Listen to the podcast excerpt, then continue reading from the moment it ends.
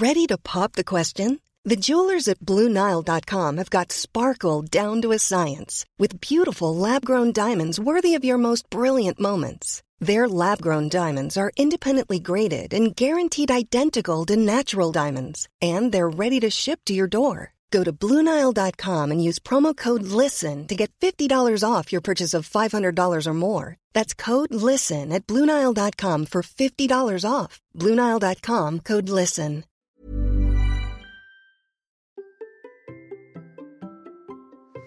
Et si devenir champion et champion du monde de notre monde, c'était aussi créer son propre métier dans le monde du running et du sport C'est ce que je fais et c'est ce que fait mon invité du jour. Allez, c'est parti. Bonjour, bonjour mes champions et mes champions, c'est Bertrand, bienvenue dans Kilomètre 42, le podcast dans lequel nous parlons tous les mercredis de course à pied, mais surtout de mouvement et d'un mode de vie plus simple pour lutter contre la sédentarité, bouger et prendre confiance en nous. Si vous me découvrez ou découvrez le podcast, il y a quelques années, j'étais un gros hamster obèse de plus de 105 kilos. Après un équilibrage alimentaire et l'emprise du sport, j'ai perdu 27 kilos et je me suis lancé dans le défi de courir un marathon. Vous ai raconté tout ça dans la première saison du podcast. Maintenant, mon ambition est de devenir champion du monde de mon monde et de vous aider à en faire de même en vous lançant vos propres défis. Toutes les semaines, je partage mon expérience, des conseils, des rencontres avec des personnes qui nous donnent des idées pour bouger, nous aident à progresser et devenir ces champions et champions du monde de notre monde. Et si vous voulez des conseils complémentaires, j'ai créé sur mon site une page bonus. C'est là que je range des documents gratuits comme des e-books pour vous aider à devenir champion, champion du monde de votre monde. Et encore mes recettes de cuisine. C'est gratuit à l'adresse suivante, bertrandsoulier.com slash bonus. Et bien entendu, tous les liens sont dans les notes de l'épisode. Cette année, vous l'avez remarqué, j'ai décidé de vous parler un peu plus des entreprises, des entrepreneurs du running, des entrepreneurs et entrepreneuses, c'est-à-dire des entrepreneurs dans le milieu du running, du sport. C'est une manière d'explorer les coulisses aussi de finalement bah, ce qui nous permet nous aussi d'assouvir notre passion et vous faire découvrir de nouvelles personnes passionnées par le sport et la course et qui ont décidé de vivre de cette passion. C'est exactement ce que je fais.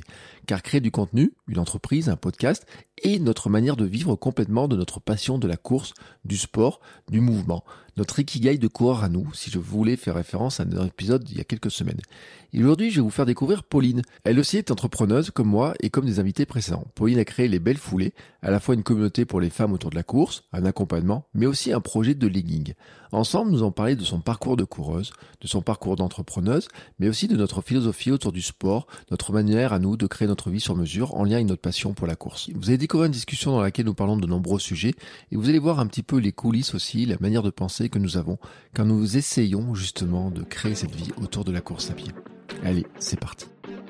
Bonjour Pauline. Salut Bertrand. Comment vas-tu? Eh bah super, très content d'être là. Merci pour l'invitation. Ah mais écoute, moi tu sais, je suis super heureux de t'avoir parce que hum, je vais, je vais te le dire d'ailleurs pourquoi parce que comme ça euh, on va boucler un peu la boucle.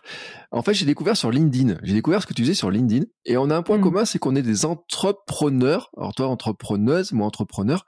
Puis on a un autre point commun, c'est que hum, il y a un jour j'ai discuté avec Jérôme de l'application OA et euh, Ouais. il me dit oh mais hier j'ai discuté avec Pauline et je dis bah attends je viens de la demander en contact sur euh, sur LinkedIn parce que j'aime bien ce qu'elle fait. Il me dit ah mais tout, il me dit c'est vrai c'est sympa etc. Et j'avais dit il faut qu'un petit peu on parle un petit peu de de, de cette communauté des entrepreneurs autour du running, des marques, etc. J'ai déjà fait avec Beaumolet, j'ai fait avec d'autres applications euh, là-dedans. Et euh, je me disais, bah, toi, tu as des projets, tu as plein de dynamisme, tu lances des trucs, etc.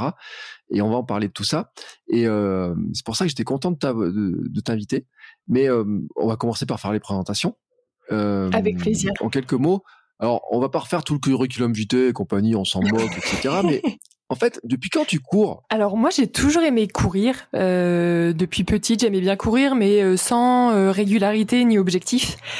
Je me suis vraiment mise à courir de manière régulière et ça a fait partie, euh, ça a vraiment représenté un pilier fort de ma vie il y a quatre ans. Ouais, c'est vraiment il y a quatre ans que euh, j'ai eu un déclic et que la course à pied euh, est devenue une de mes passions et que ça a été une histoire d'amour. Et, pourquoi il y a quatre ans, il s'est passé quelque chose de particulier qui t'amène à, la- course comme ça te... Ouais, il y a quatre ans, donc en fait, je venais de terminer euh, la prépa, prépa, euh, donc deux ans hyper intenses pendant lesquels euh, j'ai plus fait de sport. Je me disais, j'avais pas le temps, euh, c'est mort, euh, euh, je dois que travailler. Résultat, été hyper stressée. je pense, je serais devenue folle si j'avais dû faire une troisième année. Et je me suis retrouvée en école, école de commerce, et j'ai fait une année de césure et j'avais, je sentais que j'avais besoin d'un moment à moi pour me défouler, pour lâcher la pression, évacuer, que j'avais pas encore trouvé.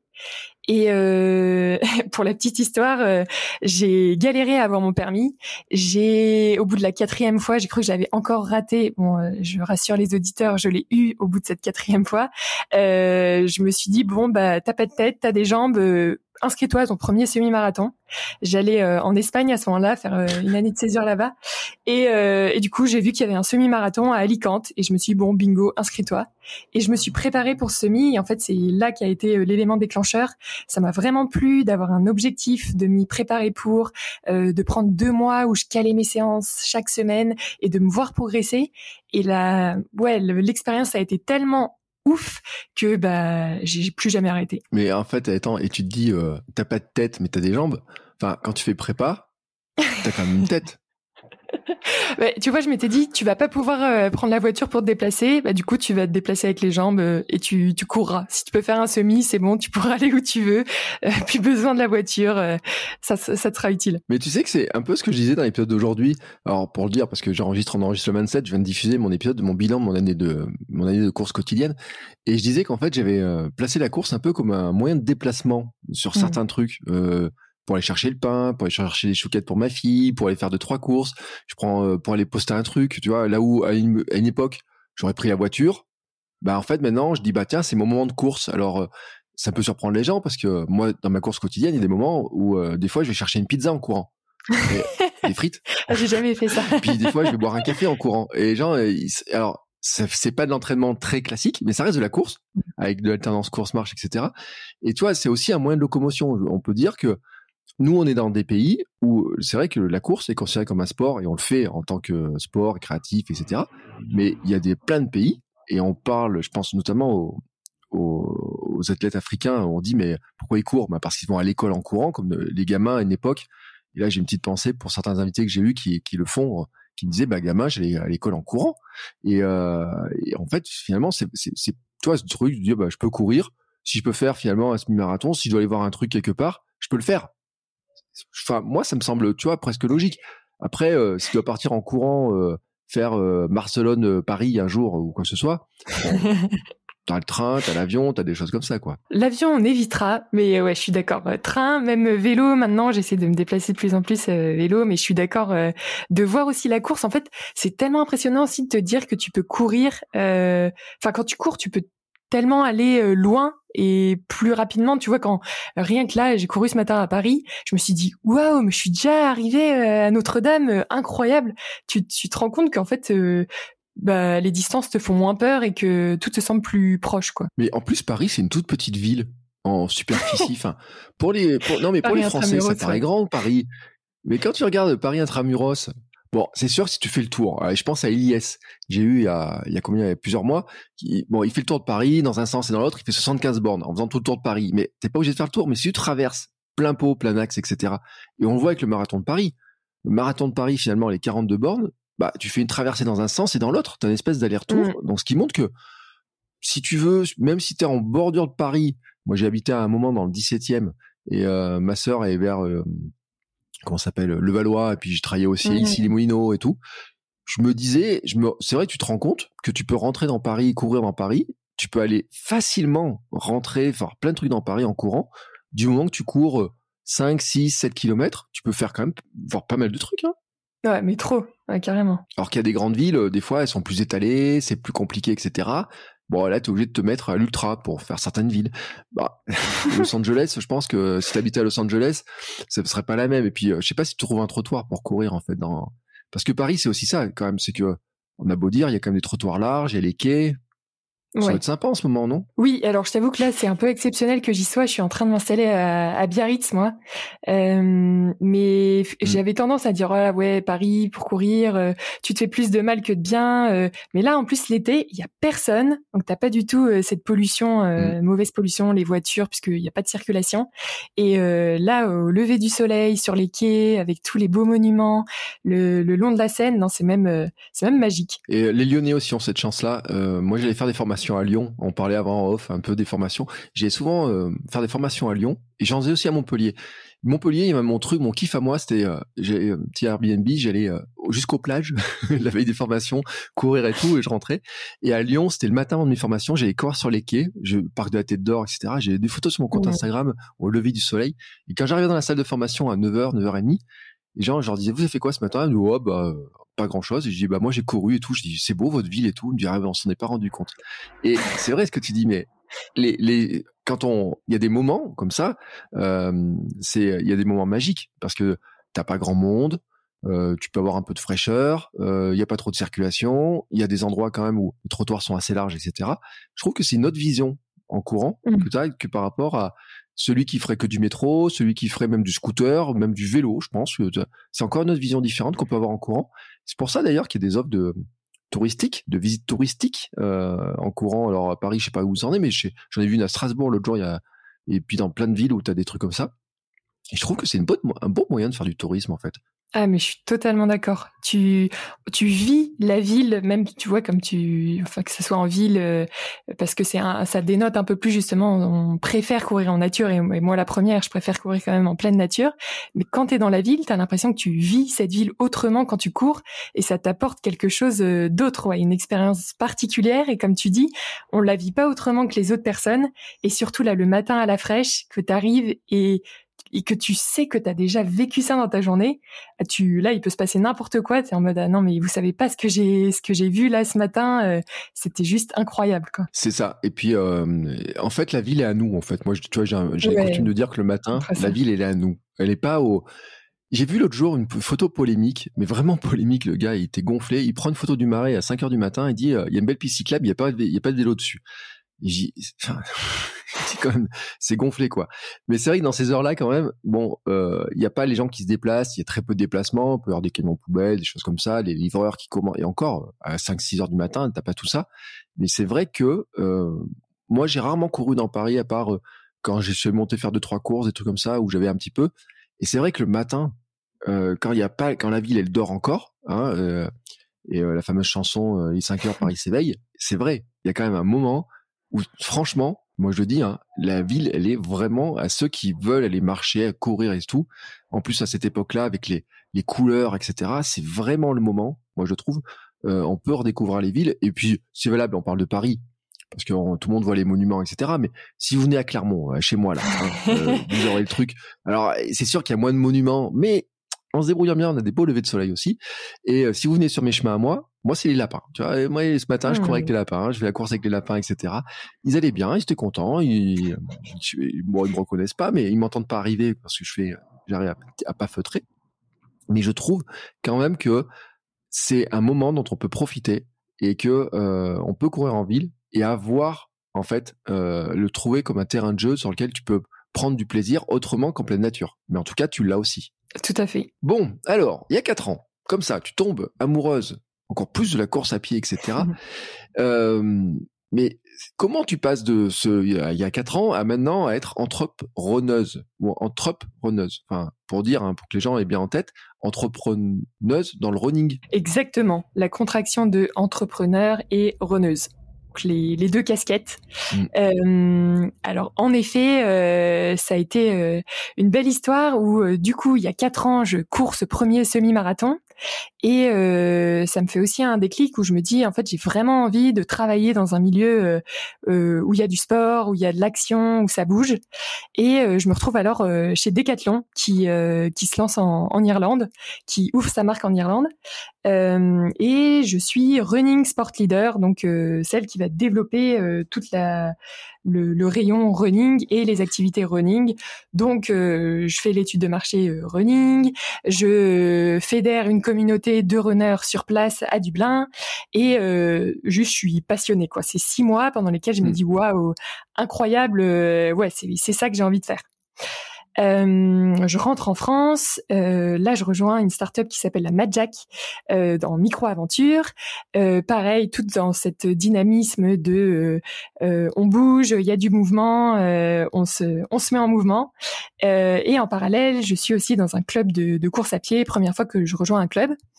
Et je suis restée deux ans dans cette situation-là, être euh, du coup salariée euh, dans, dans cette start-up. Et le fait d'être au contact de plein d'entrepreneurs là pas des entrepreneurs, mais des entrepreneurs classiques, on va dire, euh, me donne vraiment envie, moi aussi, de, bah, de me lancer dans mon projet et euh, bah, ça me titille de me dire bah, j'ai envie moi de, de, devenir entrepreneur, de mettre ces deux casquettes et allez on y va. Euh, je j'ai envie de faire quelque chose euh, dans cette thématique. Il y a plein de choses à faire, euh, notamment course à pied et femmes, un sujet qui qui me parle particulièrement où euh, j'ai vraiment envie que les femmes aussi s'affirment dans ce dans ce sport et que qu'on y trouve notre place. Bon, ça c'est l'idée, c'est l'envie et tout, mais comment tu fais la jonction? Parce que moi, je sais que personnellement, euh, et puis alors ceux qui écoutent le podcast depuis longtemps, et puis ceux qui m'ont écouté sur mes aventures, votre coach web, euh, ma vie créative, crée ta vie maintenant, etc., le savent. Et puis euh, c'est qu'il y a un moment donné, j'avais, je voyais pas comment faire la jonction en fait. C'est-à-dire que me dit d'un côté je cours, d'un côté euh, je crée du contenu, marketing, etc. Mais moi, dans ma tête, j'arrivais pas à faire la jonction en me disant comment j'arrive à cumuler les deux. Est-ce que toi, tu l'as vu tout de suite ou est-ce que ça a été compliqué de trouver comment rejoindre en fait les deux en fait? Non, et je pense que c'est un processus qui, qui est encore en cours et qui en fait, euh, je me rends de plus en plus compte, sera euh, euh, se renouvellera euh, chaque chaque instant, chaque moment.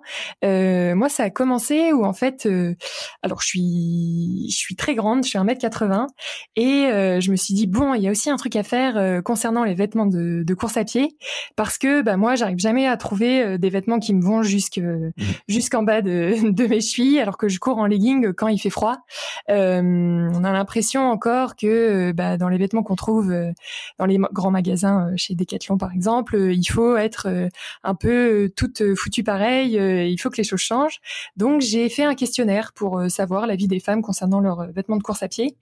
Et c'est ça a été vraiment la première première pierre, on va dire, à, cette euh, jonction entre OK, j'ai envie de travailler dans le monde du sport. J'ai reçu 350 euh, réponses de femmes qui couraient et mmh. qui m'ont donné leur euh, satisfaction, leur vraiment ok ce qu'elles aimaient, ce qu'elles aimaient pas, ce qui les gênait. Euh, et euh, avec toutes ces réponses, je me suis rendu compte qu'il y avait plus de la moitié des répondantes qui euh, qui me disaient ah, mais le legging c'est horrible, il, glisse, il gratte, l'entrejambe si t'as un peu trop appuyé les cuisses, voilà là ça ça fait mal. je me suis dit, bon, je suis pas la seule, il y a des choses à faire sur ce sur ce secteur là. donc je me suis lancée en mode bah j'ai envie de faire une marque de vêtements pour les femmes qui courent. Euh, je me suis entourée d'une styliste. Je suis en train là de de contacter des, des entreprises. Je suis allée au Portugal pour en visiter euh, euh plusieurs. On est en train de négocier là avec euh, avec ma styliste pour euh, pour lancer la production du premier, premier première pièce, donc le legging. Mmh. Et en fait, en parallèle, j'ai eu des femmes qui sont venues me voir en disant, bah en fait, est-ce que tu pourrais m'aider à courir parce que bah tu me donnes envie, mais je comprends pas comment tu t'y mise. Et je, bah, entrepreneur aussi, donc tu, connais ça, c'est que tu es dans cette dynamique où euh, tu as envie de, de tester, tu es dans une émulsion où tu te dis waouh, mais oui, euh, en fait tout est possible, ok, bah go, j'ai envie d'aider ces gens-là, ces personnes-là à, à, se mettre à courir. C'était une des plus belles demandes qu'on pouvait, qu'on pouvait me faire. Euh, donc je me suis dit, bah ok, euh, développe un programme pour aider les femmes à se mettre à la course. C'est totalement cohérent avec la vision que tu as, avec cette envie de pousser les femmes à courir, à les aider à sentir bien, à, à connaître ces émotions que tu as quand tu cours, bah bingo. Et du coup euh, j'ai développé le premier programme que je suis en train de lancer euh, actuellement. Le premier bootcamp sur deux mois août-septembre, euh, comme ça plaît bien, euh, je pense, même c'est, quasi certain qu'il y en aura un, à la rentrée en septembre.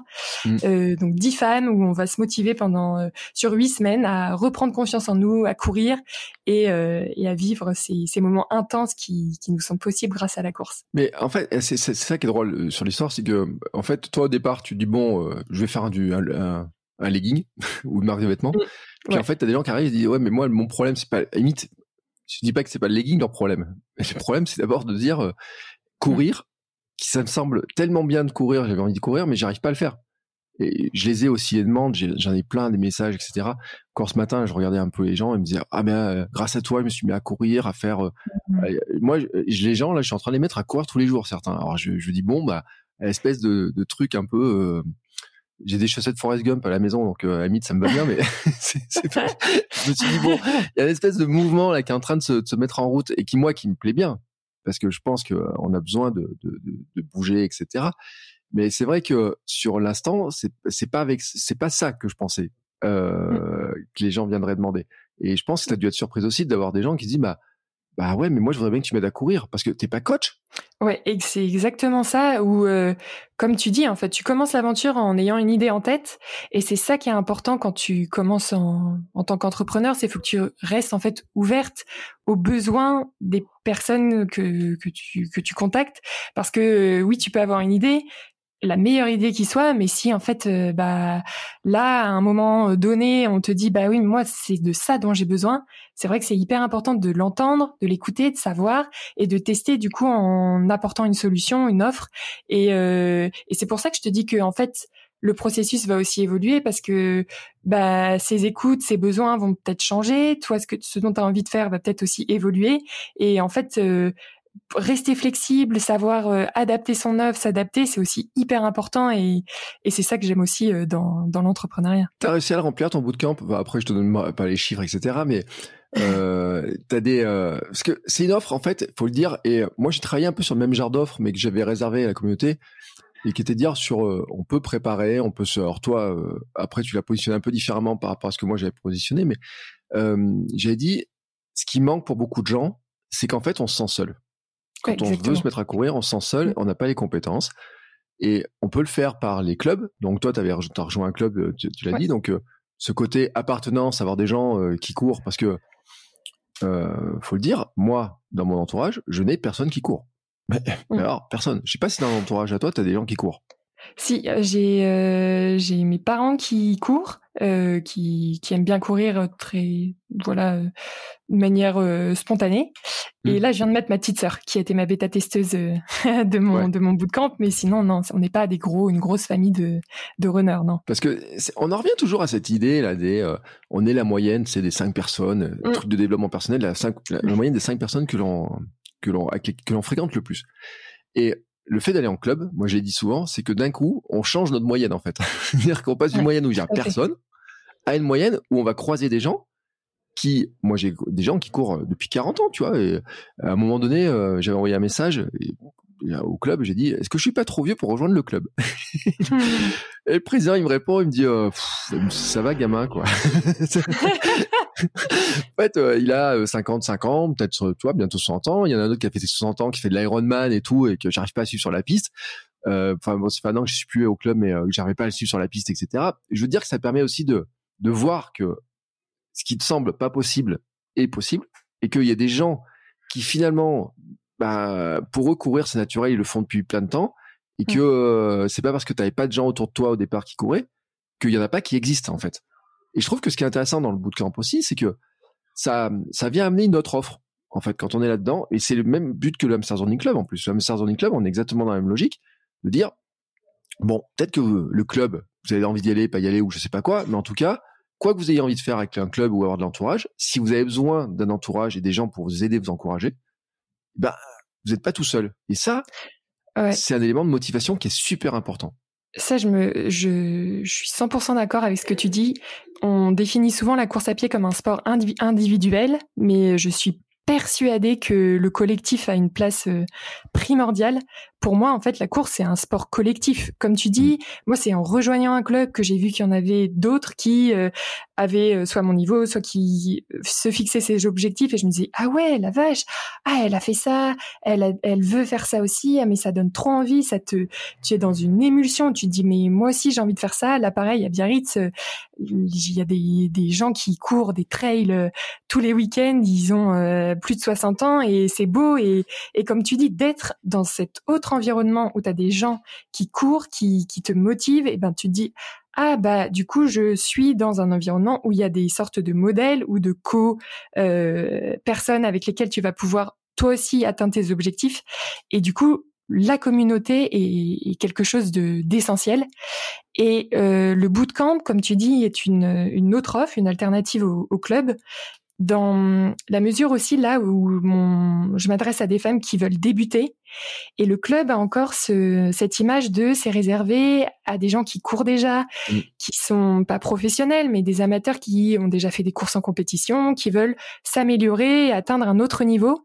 Où bah euh, en fait on se dit les débutants, ceux qui ont envie de s'y mettre, vont être un peu laissés de côté sans avoir tous les outils euh, clés en main pour se dire bah ouais mais moi je sais déjà même pas comment tenir 10 minutes. Euh, on a une séance de 8 fois 30-30, je sais même pas ce que ça veut dire.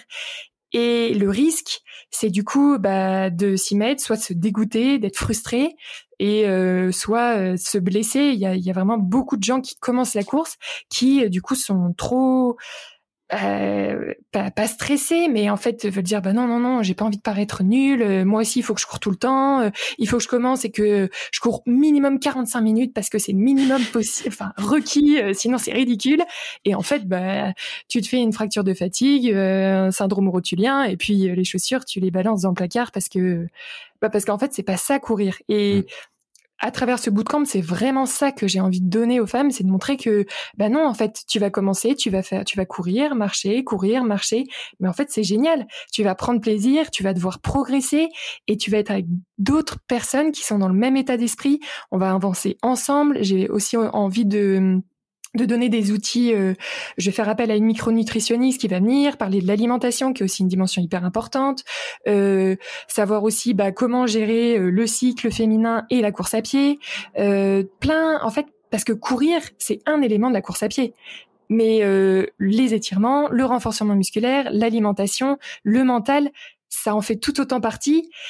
Et malheureusement, je trouve que c'est beaucoup délaissé dans les structures et aussi dans ce que l'on voit, où on a l'impression bah, que pour savoir bien courir, pour faire ton marathon, pour faire tes temps, il faut que tu cours, tu cours, tu cours, tu cours, et puis euh, ça va payer.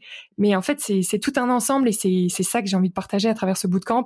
Et ouais, pour euh, pour répondre à ta question, savoir si si ça marche bien, c'est je suis vraiment euh, je suis vraiment contente parce que en plus je l'ai lancé un 14 juillet, donc je m'étais dit pour le lancement c'est peut-être pas le meilleur timing Quoique pour moi, je trouve que bah, c'est aussi l'été où tu as le temps de prendre du temps pour toi, de te, de te remettre dans une bonne routine et comme ça d'attaquer de nouveau septembre plus plus sereinement. Et euh, du coup, j'ouvrais 10 places. Euh, il y a huit femmes qui ont déjà pris leur place et du coup, on commence lundi prochain. Et euh, enfin voilà, je suis. C'était un objectif ambitieux en plus, donc quasi atteint. Je suis hyper contente et comme les gens ont montré beaucoup d'intérêt, c'est pour ça que je te dis, j'en ferai un le bootcamp de la rentrée. Et, mm. Et du coup, euh, voilà, je, je, je, pense et j'espère que ça va attirer d'autres femmes pour pour pour ouais voir un, un, autre une autre facette de la course à pied et, se sentir euh, pousser des ailes comme moi ça m'est arrivé. Mais c'est vrai. En plus, ce que tu dis, ce qui est, euh, c'est on se rend tous compte. Mais euh, hier, j'ai fait un sondage sur mon compte Instagram pour voir un petit peu qui était l'audience. J'ai quand même beaucoup de gens qui courent plus de 20 km par plus de 20 km par semaine. Mais j'en ai quand même un bon paquet qui court moins de 20 km par semaine, qui est quand même une, une espèce de barrière en fait. Moi, je m'étais rendu compte que dans, sur mon Strava, j'ai mis comme objectif de courir 20 km par semaine. C'était mon objectif. Euh, j'aurais mis ça, mais j'aurais pu mettre plus que, j'aurais dû mettre 40, tu vois, un truc comme ça, mais j'ai mis 20 comme ça, parce que je crois que c'est pré, prédéfini dans Strava, en fait, comme objectif. Tu mets 20 à la fin, ça fait 1000 mmh. km dans l'année, tu vois, un truc dans le genre là, ça va faire euh, comme ça. Et en fait, je me rendais compte, je me rends compte qu'à une époque, je les faisais pas du tout. C'est-à-dire que quand j'ai commencé à faire 20 km dans la semaine, c'est un truc, je me disais, mais comment on peut faire ça? Maintenant, des fois, je l'ai fait dans la journée, hmm. comme quand j'ai envie. ça dépend. On pourrait manger un cookie, j'en fais 18 ou 19. Je me dis, oh, tu pourrais pousser jusqu'au semi, mais même pas, parce que comme je cours tous les jours, tu sais, je suis sur une gestion. Euh, et attends, et mais les gens ils se rendent pas compte parce qu'ils pensent, ils, ils, se rendent pas compte. Mais moi, je suis un peu flemmard sur la sur certaines choses, etc. Euh, et l'autre jour, j'avais une, réflexion qui était et puis toi qui as fait des prépa, en plus, tu vas te rendre compte de, de ce que je veux dire, mais euh, moi, j'ai mon, mon, cerveau a toujours fonctionné beaucoup plus vite que mes jambes, en fait. À mon grand, mmh. mon grand désarroi. Quand j'étais gamin, je rêvais d'être sportif de haut niveau. Et c'est mon rêve, tu vois, d'être. Moi, je voulais être Platini, tu vois, les trucs comme ça.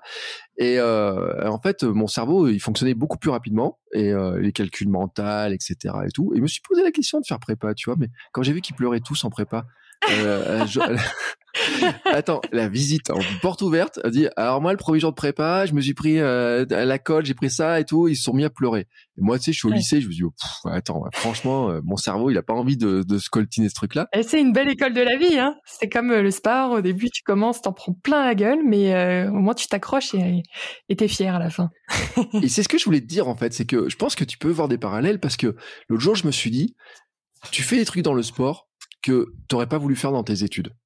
Tu vois, par exemple, euh, moi, euh, mmh. réviser tous les jours. non, je veux pas faire ça, tu vois. Alors que là, tu euh, faire tous les des heures et des mmh. heures à s'entraîner tous les jours pour de la prépa.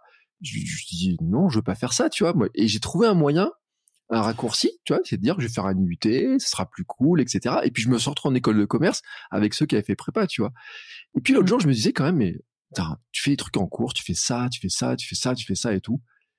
Et en fait, c'est une autre manière de voir les choses. Mais finalement, tu sais, ce parallèle que je faisais, c'est de me dire, bah, il y a peut-être des trucs qu'on fait en course qu'on fera pas euh, ailleurs, quand on n'a pas envie de le faire. Et puis l'inverse, tu vois, il y a des gens qui vont mettre beaucoup d'énergie dans le travail, pas beaucoup dans le sport. D'autres qui vont mettre beaucoup d'énergie dans le sport, un peu moins dans le travail, etc. Mais je trouve qu'en fait, il y a plein de similitudes. Et tu sais, tu dis c'est un peu l'école de la vie, mais la prépa, elle t'apprend certaines bases du travail, etc. Le sport, moi je trouve que euh, apprend aussi certaines bases, etc. Mais qu'en fait, elles se recroisent. Mmh. C'est-à-dire que bien sûr, t'as pas le même objectif, etc. Mais euh, enfin, quand tu fais prépa, que tu te lances pour deux ans en prépa en disant il faut que j'ai une bonne note, des bonnes classes, qu'il y a ça et tout et tout. finalement, c'est plus qu'une prépa marathon.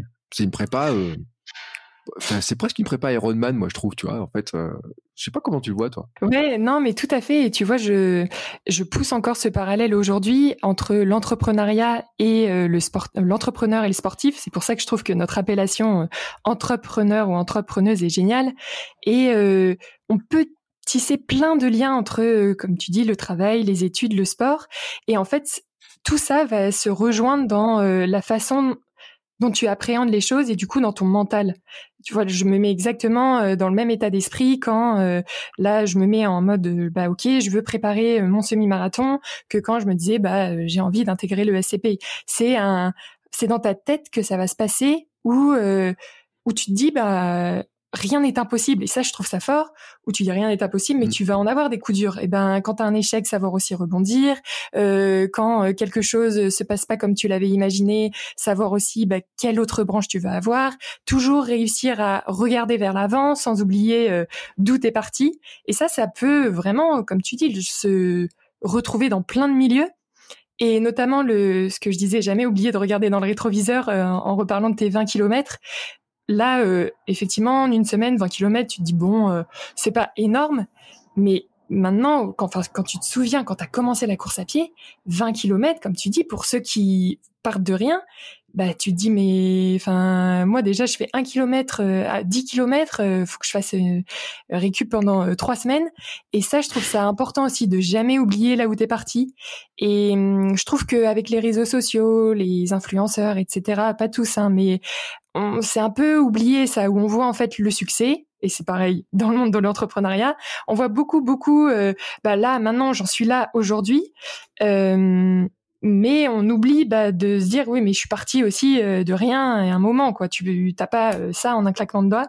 Et euh, ouais je trouve ça bien aussi de pas oublier d'où tu pars et, et de rester dans une forme d'humilité et aussi te dire bah là j'ai mis 20 km oui je pourrais faire plus plus plus plus. Et te dire déjà ouais en fait c'est c'est ouf. J'ai réussi à aller mmh. jusque là là maintenant je peux en faire 30 par semaine savoir euh, fêter les petites victoires et te rappeler d'où tu viens, c'est important. Ouais, surtout qu'en plus, il y a une image qui est souvent prise dans l'entrepreneuriat et que moi je trouve fausse. il y a beaucoup de gens qui disent entreprendre, créer du contenu en ligne et tu vois euh, parce que tu, tu es sur LinkedIn, euh, tu as une newsletter, etc. On n'a pas parlé de tout ça encore, mais et, les gens disent ouais mais la création de contenu c'est un marathon. entreprendre c'est un marathon et tout. Et moi je dis non non c'est pas un marathon, c'est une carrière de marathonien parce que un marathon finalement, c'est une préparation. Euh, les gens, on a l'impression que c'est une préparation qui est longue et tout, mais c'est si finalement, dans, si tu prends dans notre vie sportive, ton semi-marathon, il t'a pris quoi 10, 12, 16 semaines de prépa, mm. deux heures et quelques de course, et puis derrière, tu repars sur un autre objectif, encore sur un autre, etc. Et l'entrepreneuriat, c'est pareil en fait. C'est-à-dire que, comme tu dis, là, tu pars sur un projet, tu as le legging, après tu as le bootcamp, après tu vas avoir un autre truc, un autre truc, un autre truc, etc. Et à chaque fois, en fait, tu peux avoir la même prépa. C'est-à-dire à dire, bon, bah, pour lancer ce projet-là, faut que je me prépare, faut que je fasse ça, que je fasse ça. Et chaque, finalement, projet, en soi, c'est une sorte de petit défi, tu vois. Et je veux dire, c'est plutôt une succession. Et quand on regarde les grands marathoniens de maintenant, tout le monde, euh, moi le premier, tu vois, quand je vois Kipchoge, faut pas juste oublier, euh, Kipchoge, il a pas fait un marathon dans sa vie, il fait un marathon mmh. ou deux dans l'année. Et s'il en est là, c'est parce qu'il a une carrière, et une carrière qui dure depuis 20 ans quand même. Hein. Euh, quand on regarde un petit peu euh, entre la piste, etc., tout ce qu'il a fait, comment il a réussi à enchaîner. Et je trouve que ça, c'est bien de s'en rappeler parce que il y a des trucs. Par exemple, tu dis euh, quand tu as commencé à courir ton premier semi, tu sais pas si tu vas y arriver en fait. Par contre, tu mets tout ce que tu, toute l'énergie pour dire qu'est-ce que je dois faire pour y arriver. Et, je, je sais pas si, si tu te, ça, Comment tu l'as trouvé ton premier, euh, ce SMI là que tu as préparé? Là, tu as trouvé ça plus facile ou plus dur que ce que tu avais imaginé? Euh, Alors, je voulais faire mon premier semi en moins de deux heures. C'était un peu mon objectif. Euh, bon, déjà, c'était de le finir. Et je m'étais dit quand même, au fond de moi, bah, j'aimerais bien le courir en moins de deux heures. Euh, L'entraînement euh, vraiment, je m'attendais pas à ce que ce soit euh, aussi difficile. Du coup, je l'ai fait toute seule, et c'était la première fois que j'entendais parler de fractionner, de fartlek, euh, euh et vraiment, ouais, je, je me suis vraiment mis hors de ma zone de confort je suis allée au-delà de mes limites et je pensais pas que ça allait être aussi dur, mais en même temps que ça allait être aussi excitant, aussi prenant. Euh, j'ai réussi à embarquer avec moi euh, mon coloc, un coloc vénézuélien à l'époque. Donc c'est cool. Déjà là, j'ai j'ai tilté en me disant c'est quand même mieux quand tu es avec au moins quelqu'un d'autre pour te motiver. On voyait qu'on allait faire euh, les entraînements, même si on les faisait pas en même temps, on, y allait, on savait que l'autre avait la même chose, on se donnait des, des petits tips en mode ah ouais toi tu penses que tu vas emmener quoi à manger euh, et euh, t'as besoin d'un ravito pour le semi, ça se passe comment, tu manges quoi le matin même, de la course, enfin les questions traditionnelles. Et euh, quand ça s'est passé, ça s'est c'était même mieux que ce que j'imaginais. déjà l'ambiance, je sais pas si tu as déjà fait une course et si les auditeurs ont déjà fait une course en Espagne, mais je n'ai jamais connu une ambiance plus dingue que ça. Mm. Tout le monde était euh, guapa, vamos, vamos, et c'était mais juste euh, là encore, j'ai l'impression, j'avais des frissons quoi. Je me sentais transportée et euh, et en course officielle en fait, euh, ouais, je j'ai la banane tout le temps parce que après même là je me dis ah mais je suis bien quoi c'est juste génial. Euh, tu vois plein de gens motivés pour aller courir. On a tous le même objectif, c'est euh, d'y arriver et euh, sprint final à l'arrivée où je dépasse mon coloc, c'était encore plus encore plus plus gratifiant. Et et du coup je me rappelais aussi de mon temps, je crois que j'ai mis 1h48 et tu vois c'est limite ça accessoire, enfin j'étais passé sous les mmh. deux heures. Mais aussi le fait que ce soit bien passé, pas de problème de douleur et la suite aussi la journée au soleil avec les euh, non, c'est tellement un beau souvenir. Euh, ouais, je, je, comprends pourquoi ça a été le déclic pour me mettre ensuite à, à une série de courses et ne jamais lâcher la course à pied. C'était dans quelle ville tu l'as fait ton semi? C'était Alicante. C'est au mmh. sud de, Barcelone. Il y a Barcelone, au sud à Valence et c'est tout à côté de Valence. Tous ceux qui ont fait les, courses en Espagne, ils le disent. Hein, et puis alors, je parle même pas des trails, etc. dans les pays, Pays Basques et compagnie, mais euh, là il y a encore une ambiance différente. Où je pense d'ailleurs hein, qu'on pourrait dire que ça peut. Je pense dans parce qu'il y, a plein de grâles, de coureurs, etc. Mais je pense que courir dans ces ambiances-là, c'est aussi un peu, tu vois, un peu le. Moi, je parle beaucoup de positive running et vraiment, tu vois, de plaisir et je pense que cette ambiance-là, c'est un truc euh, qui compte. Tu vois, moi j'ai fait le marathon de Paris et l'ambiance du marathon de Paris au départ, etc. C'est un truc qui est génial. Mais mmh. après, dans les rues, t'as pas une ambiance formidable, quoi. Enfin, soyons honnêtes. Il y a quand même, j'ai eu beaucoup de gens qui m'ont dit ouais, j'étais un peu déçu par l'ambiance. Euh, je trouve que l'ambiance à Barcelone était plus sympa, ou même à, à New York. Alors New York, n'en parlons pas, mais même dans des trucs, tu vois. Et je pense que ça joue beaucoup en fait cette histoire-là, parce que il y a un truc, euh, alors peut-être sur ces courses ça se voit pas, mais tu vois, on en a parlé il y a pas longtemps avec un invité en disant, euh, moi sur des petites courses, tu sais que c'est un tel speaker à l'arrivée qui annonce, alors arrivée de Bertrand qui arrive, or tu t'es pas connu, tu sais, mmh.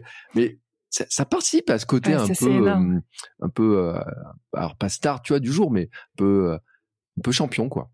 Ouais, c'est ça. Et que, en fait, ils citent euh, quelqu'un, mais comme tu dis, ça pouvait être celui d'avant, celui d'après. Ils vont pas citer que les premiers. Hmm. Et euh, non, ça, ça attire.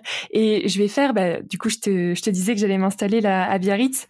Et il y a une course qui est euh, connue, qui s'appelle la BOB Saint-Sébastien. Et ça, pareil, on m'a dit, mais tu y vas pour l'ambiance. C'est un 20 km, donc avec pas mal de dénivelé dans la région.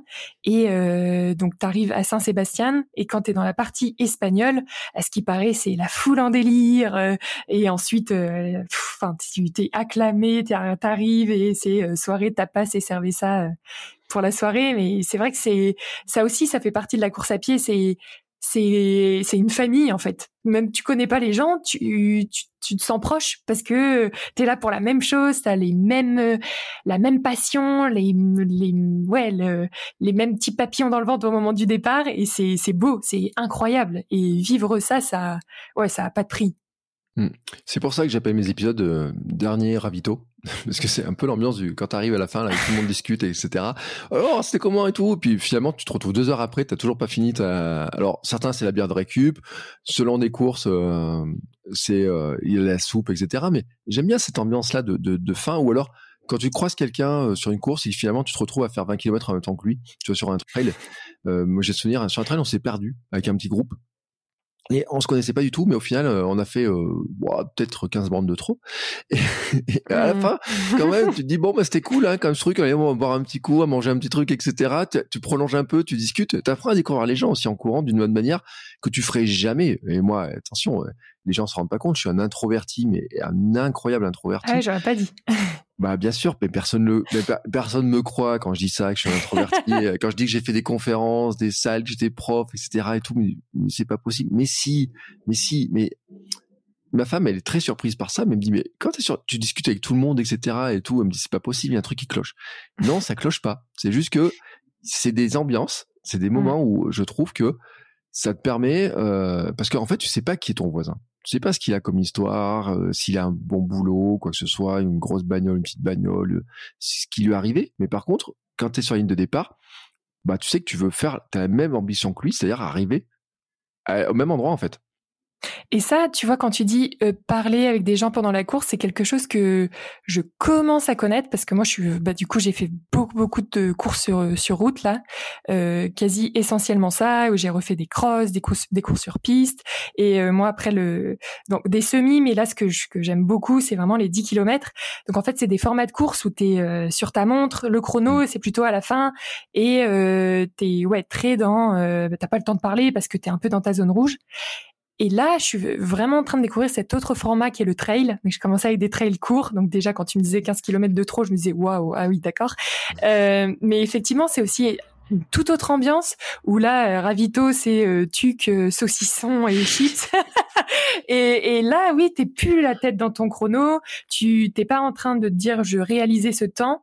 Et c'est ça aussi qui est bien dans la course à pied. Quand on me dit la course à pied c'est monotone, là déjà, alors rien que les crosses, pistes, courses sur route, euh, c'était un voilà des mondes différents. Mais maintenant que je vais tester le trail, que le trail, j'ai fait de la course en montagne, donc c'était plus courte distance, tu as des dénivelés différents, des formats différents, des paysages différents. En fait, euh, non, même toute une vie n'est pas assez pour découvrir tout ce qu'il y a et toutes les courses que mm. tu peux faire. Et c'est vrai que alterner les formats, bah, je trouve ça super. Et notamment là l'été, euh, c'est bien aussi d'aller euh, courir, d'acheter un peu sa montre et, et de, de se tester à d'autres formats. Et comme tu dis, d'aller être plus dans l'approche de ah bah qui sont les autres gens qui courent avec moi? Tiens, pourquoi lui il l'a fait? Ouais, je pense que c'est un format qui me plaira de plus en plus. Mais le président du club m'a dit un truc, il me dit j'ai fait 10 marathons, ou 8 ou je peux quand même. Il me dit j'ai toujours trouvé quelqu'un pour discuter. Il me dit j'ai jamais fait tout seul, même quand je suis tout seul dans mmh. une de départ, j'ai jamais fait tout seul parce que il est dans une approche qui est pas compétitive. Et euh, lui, il a fait des années de vélo, tu vois, à, bon niveau, etc. Mais son approche quand il fait la course, en fait, c'est vraiment de la faire au plaisir et autres. Et, euh, et au début, je comprenais pas parce que je me disais mais comment il fait quoi? Comment c'est possible cette histoire? Parce que mon premier 10 km que j'ai fait, j'ai un souvenir, je me suis fait doubler par deux gars qui, mais qui faisaient en blabla run, tu sais. Et moi, j'étais au bout de hmm. ma vie. Et les gars, ils me doublent. Alors, et tout, tout, tout, patata. Mais qui sont ces gens qui discutent en courant à 10 km et tout, tu vois? Après, c'est là où je me dis, mais euh, bon, je pouvais pas les suivre, etc. Mais ça se trouve, c'est des mecs, ils font des marathons, des ultras, ils ont une habitude de courir ces distances-là qui, mmh. qui était pour eux en fait qu'un truc d'entraînement, vraiment un truc d'entraînement, pendant que nous, on était vraiment au bout de notre vie dans ces trucs-là, et eux, pour eux, c'était vraiment un entraînement. Et, et probablement, je les ai jamais croisés, mais très probablement. Mais euh, c'est ce qui montre aussi que sur une même course, tu peux avoir plein de gens qui qui arrivent même pas avec le même objectif, parce que toi, ton 20 km, c'est ton objectif.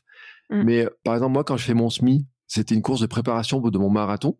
Et mmh. donc, j'avais pas de notion de dire, faut que je fasse un temps ou quoi que ce soit. Alors, bah, bien sûr, après, je suis suffisamment couillon pour que du moment qu'il y ait le coup de feu de départ, je me mette à aller au sprint au départ. Et d'un coup, je, dis, mais mince, t'es trop rapide. Et l'autre jour, j'ai refait l'analyse de ma course, de mon semi-marathon pour les hamsters dans l'Hamsters Running Club, pour faire une analyse, euh, de montrer comment ça marche sur Strava, comment on peut analyser ça. Et je regarde les temps, je dis, mais, en fait, t'étais loin, mais trop rapide par rapport à ta, ton temps de prépa de marathon, ce que tu avais mmh. prévu. Mais enfin, au bout du compte, c'est pas très important cette histoire-là, parce qu'au bout du compte, t'as l'ambiance globale, t'as euh, chacun il vient, il vient chercher quelque chose. Euh, certains c'est la perf, certains c'est le, record perso, certains c'est se dire je suis capable de le faire. Certains c'est euh, juste passer un bon moment. Il y en a qui courent des, qui s'inscrivent à tous les marathons qui passent parce que c'est leur entraînement, ils font que ça. Et en fait, ce qui est cool, c'est que tout le monde se retrouve. Et puis, bon, on passe un bon moment, quoi. Ouais, t'as tout à fait raison. Oui, comme tu dis, hein, là je disais, moi, euh, sur mes courses sur route, je m'étais mis euh, les objectifs de temps, etc. Je l'avais pris en mode plus perf, mais t'as as, as, raison dans le dans la mesure où, bah, quand on est sur la ligne d'arrivée, chacun de départ, pardon, chacun va chercher un objectif qui peut être, euh, comme tu dis, soit la terminer, soit euh, euh, permettre à quelqu'un de la terminer. Je trouve ça vachement bien. D'ailleurs, là, j'ai fait un 10 km dimanche, c'était en Bretagne, et je suis partie sur la ligne de départ. Alors, il y avait deux, deux personnes incroyables. Un qui a fait la course en fauteuil roulant, donc avec mmh. ses bras, pas avec ses jambes, alors qu'il y avait du dénivelé de malade. Il s'est pris les côtes, machin. Oh, je sais pas comment il l'a fait, et il l'a fait en 50 minutes. Truc incroyable. Et un groupe qui euh, faisait du portage, donc porter quelqu'un qui ne pouvait pas marcher, qui pouvait mmh. pas courir. Et ça aussi, je trouve ça vraiment bien. Je pense que c'est quelque chose que j'aimerais faire euh, dans le futur de bah, de d'aider quelqu'un qui ne peut pas courir à courir. C'est c'est ça aussi la course, c'est le partage et pouvoir faire vivre à quelqu'un d'autre sa passion. C'est ouais, c'est beau franchement, c'est beau. Ouais, et c'est alors c'est euh, j'en ai prévu des épisodes. Normalement, j'aurais dû avoir un invité il y a longtemps sur un épisode avec un Joëlette et compagnie, comment il avait aidé mmh, Joëlette, un enfant à courir le marathon de Paris. Euh, bon, après sur les calages, mais ça va venir parce que j'ai des euh, de temps en temps, je parle d'associations, je parle un petit peu de comment. Et c'est vrai que tu retrouves en fait ce que je disais souvent aussi, c'est que c'est un moyen de de modifier ta pratique qui permet aussi de mmh. faire d'autres choses. J'avais quand j'ai fait l'épisode avec un athlète handicapé de la visuel qui est presque aveugle en fait sur du triathlon, on se rend compte en fait qu'à son niveau, il a besoin d'avoir un guide mais qui fait partie des, meilleurs triathlètes du monde pour avoir quelqu'un qui le suit à sa vitesse. Et l'autre jour, on en reparlait aussi en disant, bah, euh, sur Sport Nutrition avec euh, Pervis, qui était, euh, combien de fois, peut-être dix fois champion du monde de vélo sur piste, tu sais et qui dit ben en fait il a fait les jeux les derniers jeux mais en tant que guide pour un cycliste euh, malvoyant tu vois pour l'amener etc et c'est toute une autre pratique encore. Mais je veux dire que mmh. euh, de participer à ces courses caritatives de participer d'accompagner des gens même à limite je veux dire même tu sais on parlait des trails mais certains faire de l'assistance de quelqu'un qui fait son premier trail et qui va venir l'aider qui va venir l'accompagner etc c'est aussi une autre manière de, de vivre la course. Et euh, j'ai fait l'épisode de l'ikigai du coureur justement pour ça, en disant bah mmh. si tu t'ennuies dans la course à pied, c'est peut-être que la pratique de ta course, tu peux peut-être la modifier et que tu as peut-être euh, cherché autre chose. T'es pas obligé parce que c'est pas parce que le voisin il va chercher les médailles et les records que toi tu es obligé de faire ça. Moi, ça fait deux ans que je m'ai pris un dossard. Car je cours tous les jours. Euh, donc c'est pas que. au début, je pensais que le dossard me motivait, ce qui était le cas à une époque, mais maintenant c'est plus le cas. Et je pense que chacun doit aller chercher là-dedans. Et les débutants, que tu euh, que accompagnes et que j'accompagne aussi, je pense qu'ils ont une idée qui est des fois un petit peu euh, bah, ils voient des trucs sur Instagram en fait, souvent. Oui, c'est ça. Et sur Strava. Et ils disent, ah, bah, si eux ils le font, je dois le faire. Alors qu'en fait, c'est pas du tout le cas. On n'est pas obligé de faire ça. On fait ce qu'on veut. totalement. Mais moi d'ailleurs, ouais, c'est c'est intéressant que tu tu évoques ça et c'est ce que je veux montrer à travers ce bootcamp, comme tu dis, c'est que bah tu es champion de toi ce que tu veux aller chercher et il y en a il y a pas une seule façon et ça peut évoluer et peut-être que ce qui va te plaire à un moment T va plus te plaire dans quelques années. C'est comme l'entrepreneuriat. Et comme tu dis, je trouve qu'Instagram peut donner une fausse image et aussi Strava. Et moi, à chaque fois, on me dit ah c'est quoi ton compte Strava, etc. Je me suis enlevée de Strava parce que je supportais pas la mentalité de ce réseau. Alors que je, je trouve ça bien, ça. Là aussi, on peut se dire c'est une communauté mmh. avec les coureurs, mais euh, je faisais partie d'un groupe où à un moment ils disaient ah, mais non, euh, on peut pas mettre qu'on a fait un footing récup avec euh, ce temps-là. Ou euh, j'étais en mode il y a même plus de run plaisir. Et moi j'adore en fait, bah, comme tu peux le faire, aller courir pour aller chercher ta baguette ou courir pour aller mettre les pieds dans l'eau, marcher, recourir, sans que je me dise les gens vont voir où j'étais exactement, quel parcours j'ai fait, en combien de minutes j'ai fait ça, ce kilomètre. Ah mais il y avait un segment sur mon chemin. Et ouais j'ai vraiment du mal avec Strava. Je m'étais dit que j'allais m'y remettre avec euh, les, les, les bootcamps que je lance et le coaching, et j'y arrive pas. Je, je suis hermétique. J'ai beaucoup réfléchi à ce travail à une époque. J'avais fait des, bah, des épisodes. D'ailleurs, je disais que je je partageais pas mes courses Strava sur Instagram, euh, justement parce que ça donne une mauvaise image. J'ai des remarques de gens qui me disent parce que moi j'appelle une petite sortie pour eux c'est une sortie qui leur semblait énorme et puis euh, quand je disais moi je suis un coureur lent, ils me disaient mais, euh, mais attends t'es super rapide par rapport à nous. Hier et c'est ce que je disais dans bah, dans l'épisode que je diffuse là aujourd'hui. Je disais en fait que je pensais être un coureur lent avant. Je me rends compte que j'étais plus rapide que la moyenne de tous les coureurs sur mon marathon, tu vois. Alors que c'est sûr qu'on regarde toujours ceux qui courent plus vite, mais en fait on s'en fout quoi. Enfin, franchement, on s'en fout. Et moi, mon Strava, en fait, je regarde très peu ce que font les autres. En fait, il y a un truc que je fais, c'est que je je suis beaucoup de gens de la communauté tu vois. Et euh, donc ils mettent des petits hamsters en plus, donc c'est facile de les repérer dans les noms. Quand tu vois un petit hamster, euh, tu peux être sûr, on est on est dans ce coin-là. Et je trouve, c'est même pas moi qui ai eu l'idée, euh, c'est des, abonnés qui ont commencé à mettre de hamster. Je dis déjà, je vais mettre le hamster aussi chez moi, comme ça, on va se repérer au, hamster. Il ah, faut que je trouve un émoticône de ralliement aussi. Ouais, c'est une bonne idée pour les belles foulées. C'est un bon truc. Donc le hamster, quand tu vois passer un hamster, tu sais que c'est moi. Et euh, j'ai quand même commencé à faire des segments hamster en fait, par endroit tu sais, un truc qui tourne, c'est le hamster, euh, segment, etc. Et puis, euh, en fait, il y a des gens que je suis, c'est des gens qui font des courses. Tu sais, c'est des champions et tout. Moi, je vais suivre euh, le recordman du monde des, du marathon sur des, des plus de 70 ans. Mmh. Ah, tu vois, il court le marathon en moins de 3 heures, etc. Pour voir un peu ce qu'il fait, tu vois, c'est intéressant. Je vais suivre des athlètes de haut niveau, mec équipe de France, etc. Je vais suivre des cyclistes de très haut niveau pour regarder. Mais je sais que de toute façon, ce qu'ils font est irréplicable, en fait. Et après, tous les autres, eh ben, je sais que de toute façon, ils peuvent faire ce qu'ils veulent. On n'a pas les mêmes pratiques, on n'a pas la même manière de voir les choses. Et je me dis, bon, bah, mon Strava, en fait, il me sert comme outil qui est pas mal, tu vois, qui est pas mal. Par contre, oui, il faut pas tomber dans la comparaison. Il faut, et c'est le problème d'Instagram, et on en parlait il y a pas très longtemps aussi, euh, avec d'autres personnes, en disant, mais on a un gros problème sur euh, Instagram et les réseaux sociaux, c'est que finalement, nos voisins d'Instagram et de réseaux sociaux et de Strava sont des gens que normalement, avant, on n'avait pas comme voisins. Et euh, on se compare avec des gens qui, finalement, euh, si moi je me compare avec quelqu'un qui court depuis 20 ans et qui n'a jamais fait 107 kilos comme moi, bah, euh, ça va pas parce que euh, forcément l'entraînement qu'il a eu pendant des années, moi je l'ai pas eu. La pratique, euh, il se trimballe pas le ventre que je me trimballe encore.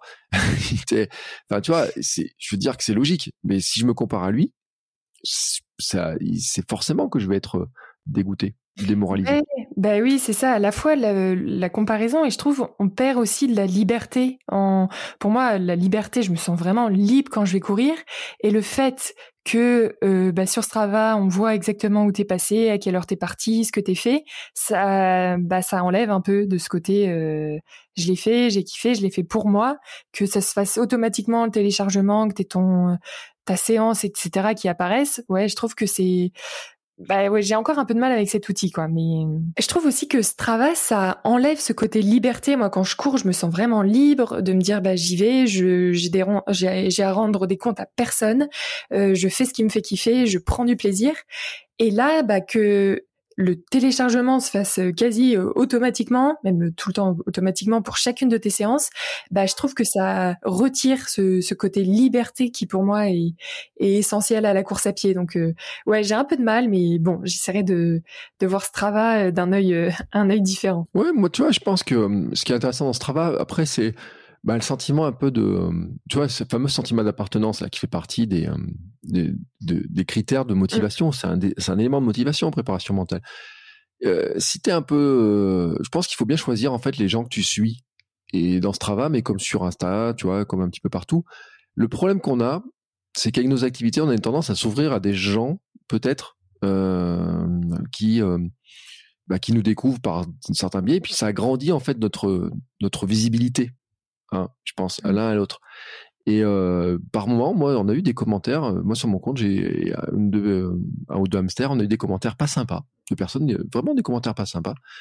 Et, euh, et au bout d'un moment, j'ai dit ouais, je m'en moque quoi. Parce que si comment je commence à faire ma vie en fonction des commentaires pas sympas, il y a quand même un jour, j'ai fait un épisode en répondant à ce truc-là, et les gens m'ont dit ah bah merci parce que franchement, ça nous a aussi euh, un peu changé un peu notre état d'esprit, un peu libéré, tu vois, sur des choses comme ça, parce que tu as toujours des gens qui, vrai, qui viennent des fois mettre des commentaires, qui vont juger un peu ce que tu fais. Puis je pense qu'en plus, toi, en tant que femme, c'est encore pire parce que tu dois avoir un peu les entraîneurs un peu moralisateurs en fait un peu du, simple fait que tu sois une femme. Et euh, déjà tu, je suis sûr que tu as des gens qui se permettent des remarques qui font à toi qui feraient pas à d'autres personnes notamment à des hommes. Je sais pas si ça t'est déjà arrivé mais bah je sais qu'il y a des femmes à qui c'est déjà arrivé en fait, moi, je suis partie très vite de ce réseau-là, donc euh, je me suis pas du tout euh, mis dans ce truc parce que justement, j'avais vu des commentaires euh, très déplacés où je me disais mais, on... enfin, j'avais pas compris que Strava c'était là pour ça. Et je pense notamment bah, à une, une, athlète, la Marine Leleu, qui elle, c'est à chaque fois on lui dit mais, enfin, tu tu mets, à chaque fois non, mais qui a eu beaucoup de remarques sur ses performances en Strava. ah oui, mais pourquoi tu fais ça en ce temps-là? Euh, ah oui, après euh, t'as autant d'abonnés alors que tu cours ce marathon que en machin. Enfin ouais, je trouve ça hyper déplacé et comme tu dis, peut-être plus pour les femmes, ça je je sais pas, mais euh, c'est pour ça que je m'en étais vite écartée parce que je voulais vraiment pas tomber dans ce jeu-là et, et cette course à la performance et ah j'ai quelque chose à prouver à chaque fois que je cours, ouais, qui m'avait qui m'avait déplu. Mais tu sais moi Marine Loge j'ai eu dans il y a deux ans maintenant, dans le podcast Un an et demi Deux ans?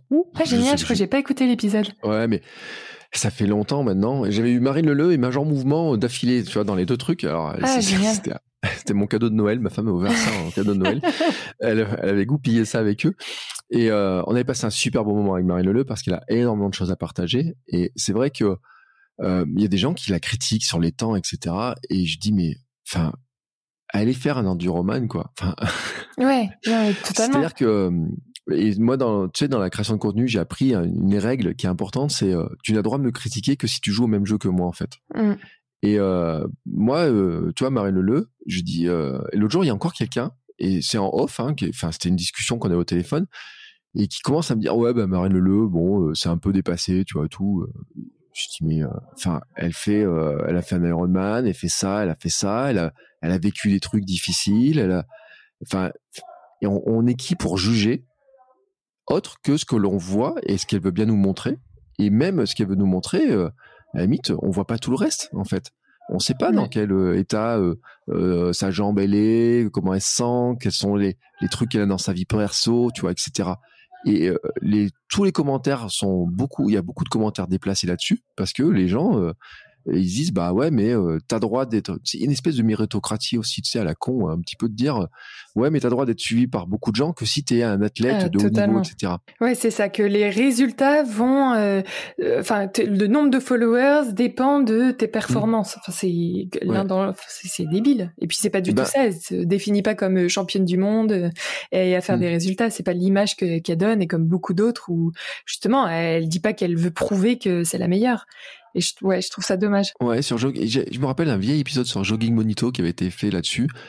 Il y avait un édito et euh, qui disait, bah, en fait, il y a des, euh, des influenceuses notamment se font quand même beaucoup allumer sur le fait que des fois elles sont invitées à des courses, alors que les autres, euh, ceux qui courent en club et beaucoup plus vite, sont invités soit doivent payer leur truc, que il y a certains influenceurs ou influenceuses sport qui est des sponsors alors que des athlètes qui courent depuis des années en club, qui ont des bonnes performances, qui ont des meilleures performances, l'ont pas, tu vois. Comme toi, par exemple.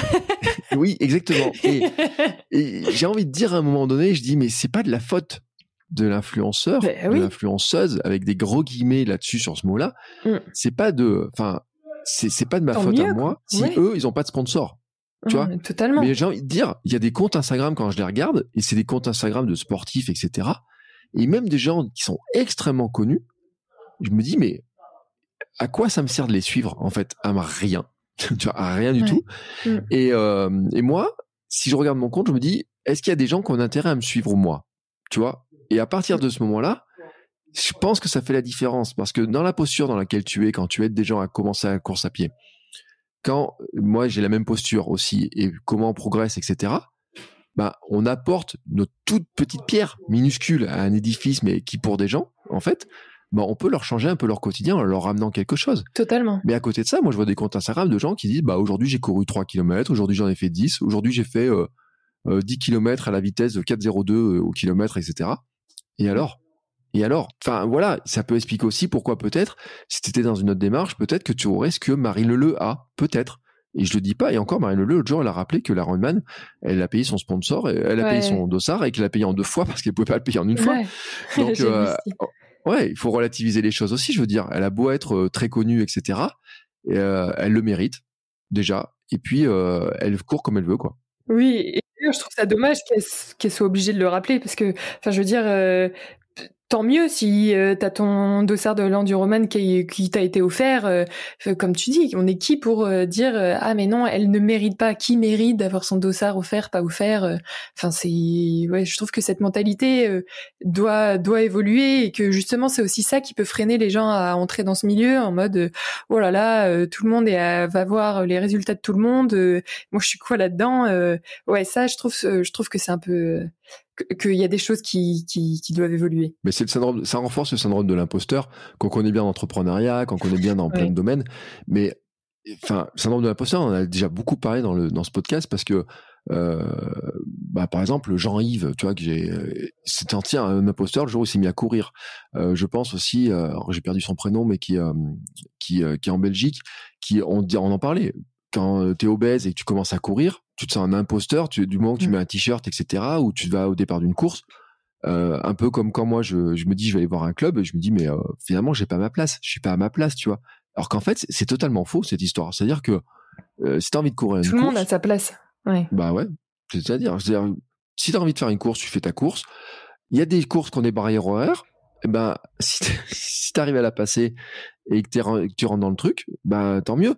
Et euh, tu sais, c'est comme le débat de ceux qui disent oui, mais si tu cours le marathon en plus de 4 heures ou en plus de 5 heures, t'es pas marathonien. Ouais. Bah, si, parce que tu as fait la distance en fait. Le marathonien, c'est celui qui fait la distance. Et s'il y a des marathons qui mettent des, des barrières horaires larges pour pouvoir euh, le, le, faire, eh ben tant mieux d'en profiter. Et euh, si ça te plaît pas en tant que coureur rapide, tu te dis eh ben c'est nul, ça dévalorise ce que je fais. Je pense que tu as un problème, tu as un vrai problème en fait. Et c'est pas nous qui avons le problème, c'est les autres. Mmh. carrément. Bon, tu vois, on va refaire le monde. Euh... non, mais en fait, c'est notre rôle aussi. Enfin, à, notre niveau, tu vois. Euh, quand t'aides des jeunes, euh, des, des femmes, je vais dire jeunes, mais non, elles sont pas forcément jeunes. Quand t'aides des femmes à commencer la course de tous âges, euh, il y a un moment donné, c'est que si elles ont besoin d'un coup de main, c'est que c'est pas si évident que ça et que tu as un rôle à jouer là-dedans aussi, quoi. Oui, parce que on dit souvent et on a l'impression que, en plus, la course à pied, c'est le sport le plus accessible, le plus facile. Il suffit de mettre tes baskets et de sortir. Mais en fait, euh, là aussi, l'image que les autres te renvoient de toi, c'est, ouais, tu te mets, euh, tu t'affiches en public quand tu vas courir, tu cours devant plein de monde et ça, ça peut être une barrière énorme. Ou bah, si tu te sens pas accompagné, comme on parlait là de, de cette communauté, de ce collectif, bah, c'est hyper dur, hyper dur d'un coup de se dire bah oui et comme tu disais j'en suis capable, je je je suis à ma place là en train de courir, marcher et euh, de cracher mes poumons au début euh, euh, sur le sur le trottoir. Oui, bah ça il faut une force mentale très très forte pour pouvoir y aller, se bouger et, et s'y mettre. Et c'est pas quelque chose qu'on fait en instantané et que tout le monde peut faire et se sent à l'aise de le faire. Mm. Et puis tu vois, il y avait un autre truc que j'ai trouvé très déplacé aussi sur certains commentaires. Et là, il y a un site parodique, un blog parodique qui avait allumé certaines euh, coureuses, des, certaines filles, dont certaines, dont Marine Le, mais pas qu'elle, hein, euh, d'autres. Et euh, en disant, bah ouais, mais elles mettent que les photos physiquement, sexy, etc. Tu vois et tout. Et, en disant, bah elles doivent leur leur statut sur les réseaux sociaux à ça, et qui oubliaient totalement en fait les heures d'entraînement qu'elles faisaient. C'est-à-dire que mm enfin, on revient sur Marine Leleu, mais les heures d'entraînement qu'elle fait pour réussir son enduroman et l'investissement financier qu'elle fait pour faire cette course-là, et que ce soit pour un Ironman, pour des marathons, pour tout ce qu'elle fait derrière, tu peux pas lui enlever l'effort en fait. C'est là où tu vois, le, j'ai envie de dire par rapport aux études, les études, bon, en prépa, c'est un peu différent. T'es quand même obligé de bosser beaucoup. Mais oui, pas qu'un peu. Moi, j'ai réussi mes études sans trop bosser, tu vois. Mais je veux dire que la note, c'est pas parce que j'ai passé une heure et que mon voisin a passé dix heures sur le même examen et que on a la note finale et que peut-être on a la même note que lui mérite plus d'avoir une meilleure note que moi. Si finalement, tu vois, c'est on réussit le truc. Sur la course à pied, euh, tu peux te dire quand même, tu as un effort qui doit être fait sur le temps d'entraînement, sur tu peux pas faire un, t'aligner au départ d'un marathon et te dire en m'entraînant une heure, je fais un marathon en trois heures. C'est un truc qui passe pas, tu vois. Il y a et euh, le mérite, euh, s'il devait y avoir un certain mérite, c'est plus se dire je suis, je dois te féliciter d'avoir fait l'effort, d'avoir réussi à faire ça, tu vois. Et on retrouver plutôt dans la félicitation, dans le dans le bravo, dans l'encouragement, tu vois, que dans mmh. dire euh, ah t'as fait que ça, t'as couru qu'à cette vitesse là, c'est pas mérité, etc. Moi, tu vois, j'ai du mal à comprendre ça. Mais bon, après, on n'est peut-être pas formaté. Euh, je pense c'est une formatage de l'esprit aussi qui est comme ça. Oui, on n'est pas dans la tête de tout le monde. Ouais, bah et heureusement, je vais te dire, hein, parce que euh, non mais et c'est vrai et en plus des fois ça empoisonne un peu les la vie des gens et tout. Et moi, quand j'ai eu des commentaires, je, peux te dire, il y a une deux personnes qui mettaient des commentaires en disant bah toi tu as avec tout ce que tu cours, t'as quand même un gros ventre, etc. Quand tu vois passer ah ce truc-là, Ouais, non mais attends, et, tu penses que euh, encore nous c'est c'est sympathique, euh, mais on a eu quelques messages comme ça qui étaient euh, un peu démoralisants. Et, et je le dis, si Instagram vous empêche de courir et vous inhibe et vous met dans la comparaison, c'est vrai, et c'est Strava, c'est pareil, c'est pas la peine d'y aller. Et moi je trouve que on peut y trouver des éléments de motivation. Moi, tu sais, on parlait des débutants. Moi, ce qui m'a beaucoup aidé, c'était quand même faire des photos de moi, mais mon selfie à la, à la fin de chaque sortie. Ouais pour moi, il est important parce que c'est c'est la trace justement de mon changement physique. En fait, il est super important. Hmm. Mais en fait, euh, je peux le garder pour moi. Je peux pas obligé de le mettre sur ce travail, sur ce travail, sur Instagram. Hein. Bah, c'est ce que je vais faire. Bah, nous, du coup, on a un groupe WhatsApp là, avec les femmes qui, qui rejoignent le bootcamp. Et pareil, avec leur, à chaque fois qu'elles feront une séance, l'idée c'est de partager les photos et ça reste là du coup entre elles. Mais comme tu dis, je pense c'est important en plus de te dire quand tu fais la séance, ok, je dois en plus euh, un peu me prouver et les gens qui savent que je vais le faire, ça te ça te met dans cette dynamique de dire bah ouais en fait là ça marque un instant T là je l'ai fait. Et même pour euh, pour plus tard cette photo bah c'est c'est c'est comme ta médaille de fin de course. Tu l'as fait t'es allé jusqu'au bout et tu peux en être fier. Et comme tu dis si ça en la publiant sur Instagram euh, tu te récupères euh, plein de remarques etc bah vaut mieux la garder en privé hein. et pourtant tu vois ça a quand même un intérêt et c'est ça qui est dommage en fait avec le cerveau humain c'est parce que pour les gens qui se sentent un peu seuls dans leur pratique, qui n'ont pas d'encouragement, tu vois, et tout, d'avoir des encouragements sur des réseaux type Instagram, etc., c'est bon pour bon ça fait un petit truc de dopamine en plus t'es es mm. content etc mais tu sais ça t'encourage dans la motivation etc ça donne un petit peu d'encouragement aussi potentiel pour ceux qu'on aurait besoin c'est ça qui est d'autant plus dommage en fait c'est que on pourrait avoir un esprit euh, si si on n'avait pas ces espèces de commentaires qui des fois pourraient arriver globalement, moi je trouve que ça a quand même beaucoup de bénéfices pour la motivation et que tu peux t'en servir comme élément de motivation. Et c'est vrai que, euh, bon, faut pas faire rapport à tout le monde, mais moi, il y a des gens que j'ai bloqués. Je dis, bon, lui, je veux pas l'entendre, je veux pas le voir, etc. Mmh. Et puis après, l'espace privé. Et donc, toi, tu parles du bootcamp. Moi, je parle de Hamster Running Club. On a vraiment ce, truc-là. Hein. C'est-à-dire que, euh, en plus, j'ai un bouton, euh, je peux virer quelqu'un. Euh, ça fait un peu dictateur dit comme ça, mais il y a des règles, je veux dire. Tu vois. Et le, le, gros avantage en plus, c'est qu'on n'est pas sur Facebook. Euh, la photo peut pas euh, voyager au gré des algorithmes, tu vois, à droite à gauche, etc. Euh, pour que les gens rentrent, bah, il faut déjà qu'ils s'inscrivent. Tu vois, il y a une démarche, il faut trouver le lien d'inscription. et ce que je dis, moi, en fait, c'est un peu comme le feu de bois entre amis, tu vois. C'est tu discutes, tu montes ton truc, et, voilà. Et c'est un espace qui est plus qui est privé. Et je trouve que on a besoin de ces espaces-là aussi entre de plus privés par moment, parce que c'est aussi préserver notre bien-être euh, mental. Et euh, attends, on fait du sport pour être bien. Euh, si c'est pour aller se détruire sur les réseaux sociaux, c'est pas intéressant non plus.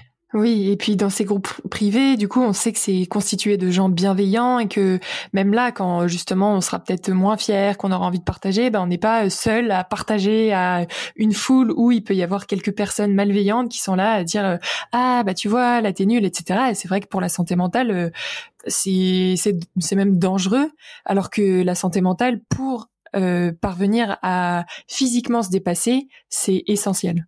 Et c'est vrai que bon, on va finir là-dessus, mais bon, j'ai vu Anne de Bendido aussi, on a parlé régulièrement. Euh, il y a eu des histoires de poids. Moi, j'ai vu des commentaires sur des, euh, des jeunes femmes qui ont euh, sur leur poids, qui ont des, qui ont des critiques là-dessus, et qui viennent tomber sur des personnes qui des fois souffrent vraiment en plus du poids, tu vois, qui ont vraiment des problèmes de poids dans leur histoire, etc et tu viens leur mettre un commentaire là-dessus et je dis bon bah attends c'est pas possible. Euh, je dis tout le monde a sa tartine de merde. Tu sais c'est ma philosophie moi. On a tous une tartine de merde dans notre vie mais on, on la montre pas en fait. C'est mais... on peut être certain moi tu vois et des fois je choisis de la montrer pour relativiser les choses aussi en disant bah non mais attends t'as l'impression que c'est facile euh, ce que je fais c'est peut-être t'as peut-être l'impression que c'est facile ou quoi que ce soit mais en fait ce que tu vois pas c'est qu'il y a ça aussi. Dans l'entrepreneuriat tout à l'heure tu parlais tu disais les on voit les belles réussites mais en fait, euh, on voit pas le dessous de l'iceberg hmm. et les heures passées à faire tel truc, les galères, les échecs, les succès, euh, les petits succès, euh, les grands espoirs déçus. tout ça, tu le vois pas. De même que euh, l'autre jour, j'ai vu des critiques sur des champions d'athlétisme, mais j'ai dit mais c'est pas possible. Et tu vois, et les grands champions, euh, c'est terrible aussi pour eux. Et j'avais vu un documentaire qui était intéressant sur l'équipe, sur les jeunes tennisman qui prennent des commentaires. Tu sais, des gens qui font des paris sur eux ah, mais c'est horrible. C'est horrible parce que la fille, elle se fait insulter en disant mais t'es qu'une euh, pipe, euh, tu m'as fait hmm. perdre euh, X argent, mais comment t'as pu perdre ce match et tout? Et disait mais au moment de servir la balle de match, tu repenses en disant si je la rate, sur les réseaux sociaux, je vais prendre ces commentaires-là. Alors, je vous retrouverai le lien vers le documentaire qui est ah, de, de Roland Garros sur les trucs, l'équipe, là, l'explore sur le site de l'équipe. Hein mais tu te dis mais ils prennent des commentaires et il y a un mec un joueur qui est euh, alors je sais pas c'est Dimitrov lequel et tout. Et il disait mais euh, à la fin il dit mais toi tu mets pas à jour ton tes réseaux sociaux etc à la fin de ton entraînement? Il dit euh, il dit non regarde j'ai même pas mon téléphone. Il dit pas de réseaux sociaux pas de téléphone sur le terrain etc il s'était débarrassé de cette cette truc là mais lui il hmm. pouvait le faire parce que il a ses sponsors parce qu'il a fait sa carrière etc oui voilà. Et les jeunes ils peuvent pas le faire. Ils doivent euh, si euh, je te donne, si je suis euh, Nike et que je viens de te donner de l'argent pour t'équiper en basket, en tennis, en maillot, en t-shirt, etc. Bah, j'attends de toi que tu en parles. Mmh. Et c'est un espèce de jeu sur les athlètes de haut niveau qui est compliqué à gérer pour eux et sur les jeunes, etc. qui commencent et tout. C'est un, truc qui est compliqué. et, je pense que c'est, on n'a pas fini d'en parler de ces histoires-là parce que quand on voit tous les problèmes de santé mentale, même des grands athlètes, des athlètes de très haut niveau et euh, on, peut, on, a eu tellement de cas ces derniers temps, soit Osaka en tennis, Biles en gymnastique, euh, qui c'est qu'on a eu d'autres, euh, même les sœurs Williams, même Tiger Woods euh, ont eu des soucis. Michael Phelps, grand, mm. énorme athlète, mais quand on regarde la pression qu'il a eue, eh ben, on peut se dire quand même que euh, c'est un, un, vrai sujet la santé mentale dans le sport et que qui est vraiment important et qui à notre niveau à nous des fois, eh ben, on se rend pas compte, mais peut aussi jouer parce que des fois, il y a des commentaires qui sont pas sympas. Voilà. Ouais. Et pour euh, pour revenir aussi, mais là, on pourrait en faire euh, tout un autre podcast sur euh, cette idée de, ben, en fait, t'es sportif et sportive, notamment pour les femmes. Je trouve ça, ça c'est encore un sujet plus plus dur mmh. que tu dois du coup avoir un corps euh, mmh. de sportifs sportifs. Ce corps de bah du coup t'es musclé, t'es fit, t'es fine, t'as pas un pet de gras qui dépasse.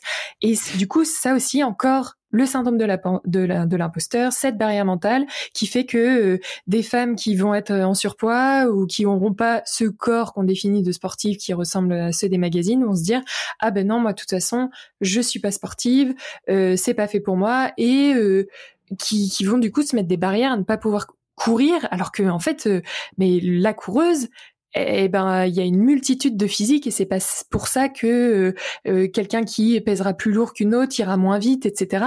Faut vraiment arrêter avec ces croyances et je pense que c'est hyper important et du coup c'est lié à la santé mentale que bah, la coureuse c'est pas quelqu'un qui, qui est très maigre et qui euh, euh, mange euh, des petits pois et qui pèse son alimentation. Et ça aussi, c'est important que les gens s'en rendent compte et qu'on arrête du coup ces critiques de comment elle peut se déplacer alors qu'elle pèse tant. Ah ben, elle, va pas pouvoir performer parce qu'elle a tant de kilos en trop.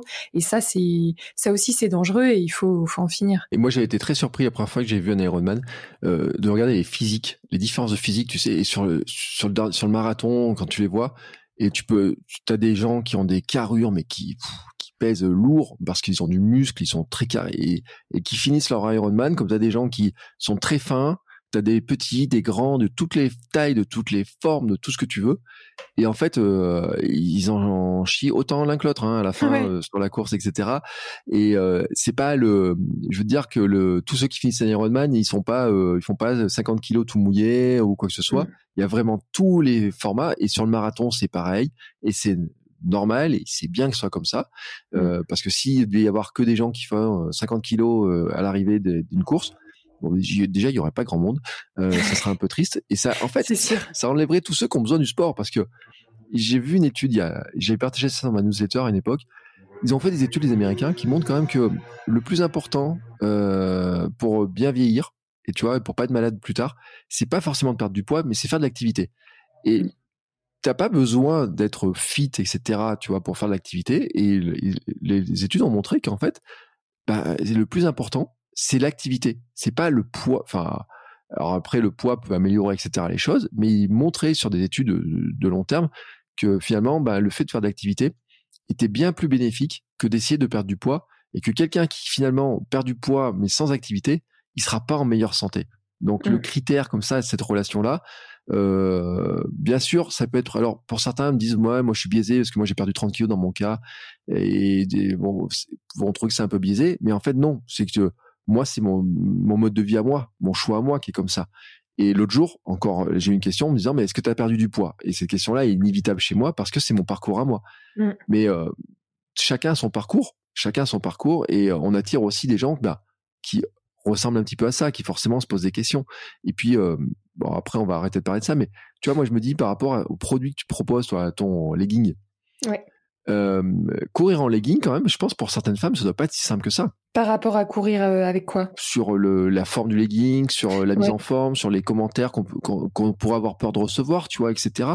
Euh, mm. Je me dis, c'est quand même une pièce pour les coureuses qui peut être extrêmement importante pour se sentir bien, en fait. Ah mais totalement et j'ai eu ça aussi de il faut pas que ça moule trop au niveau des mm. fesses où je me sens regardée ou du coup je veux un t-shirt long pour recouvrir euh, mais et, encore, le legging reste quand même euh, privilégié au short pour certaines femmes.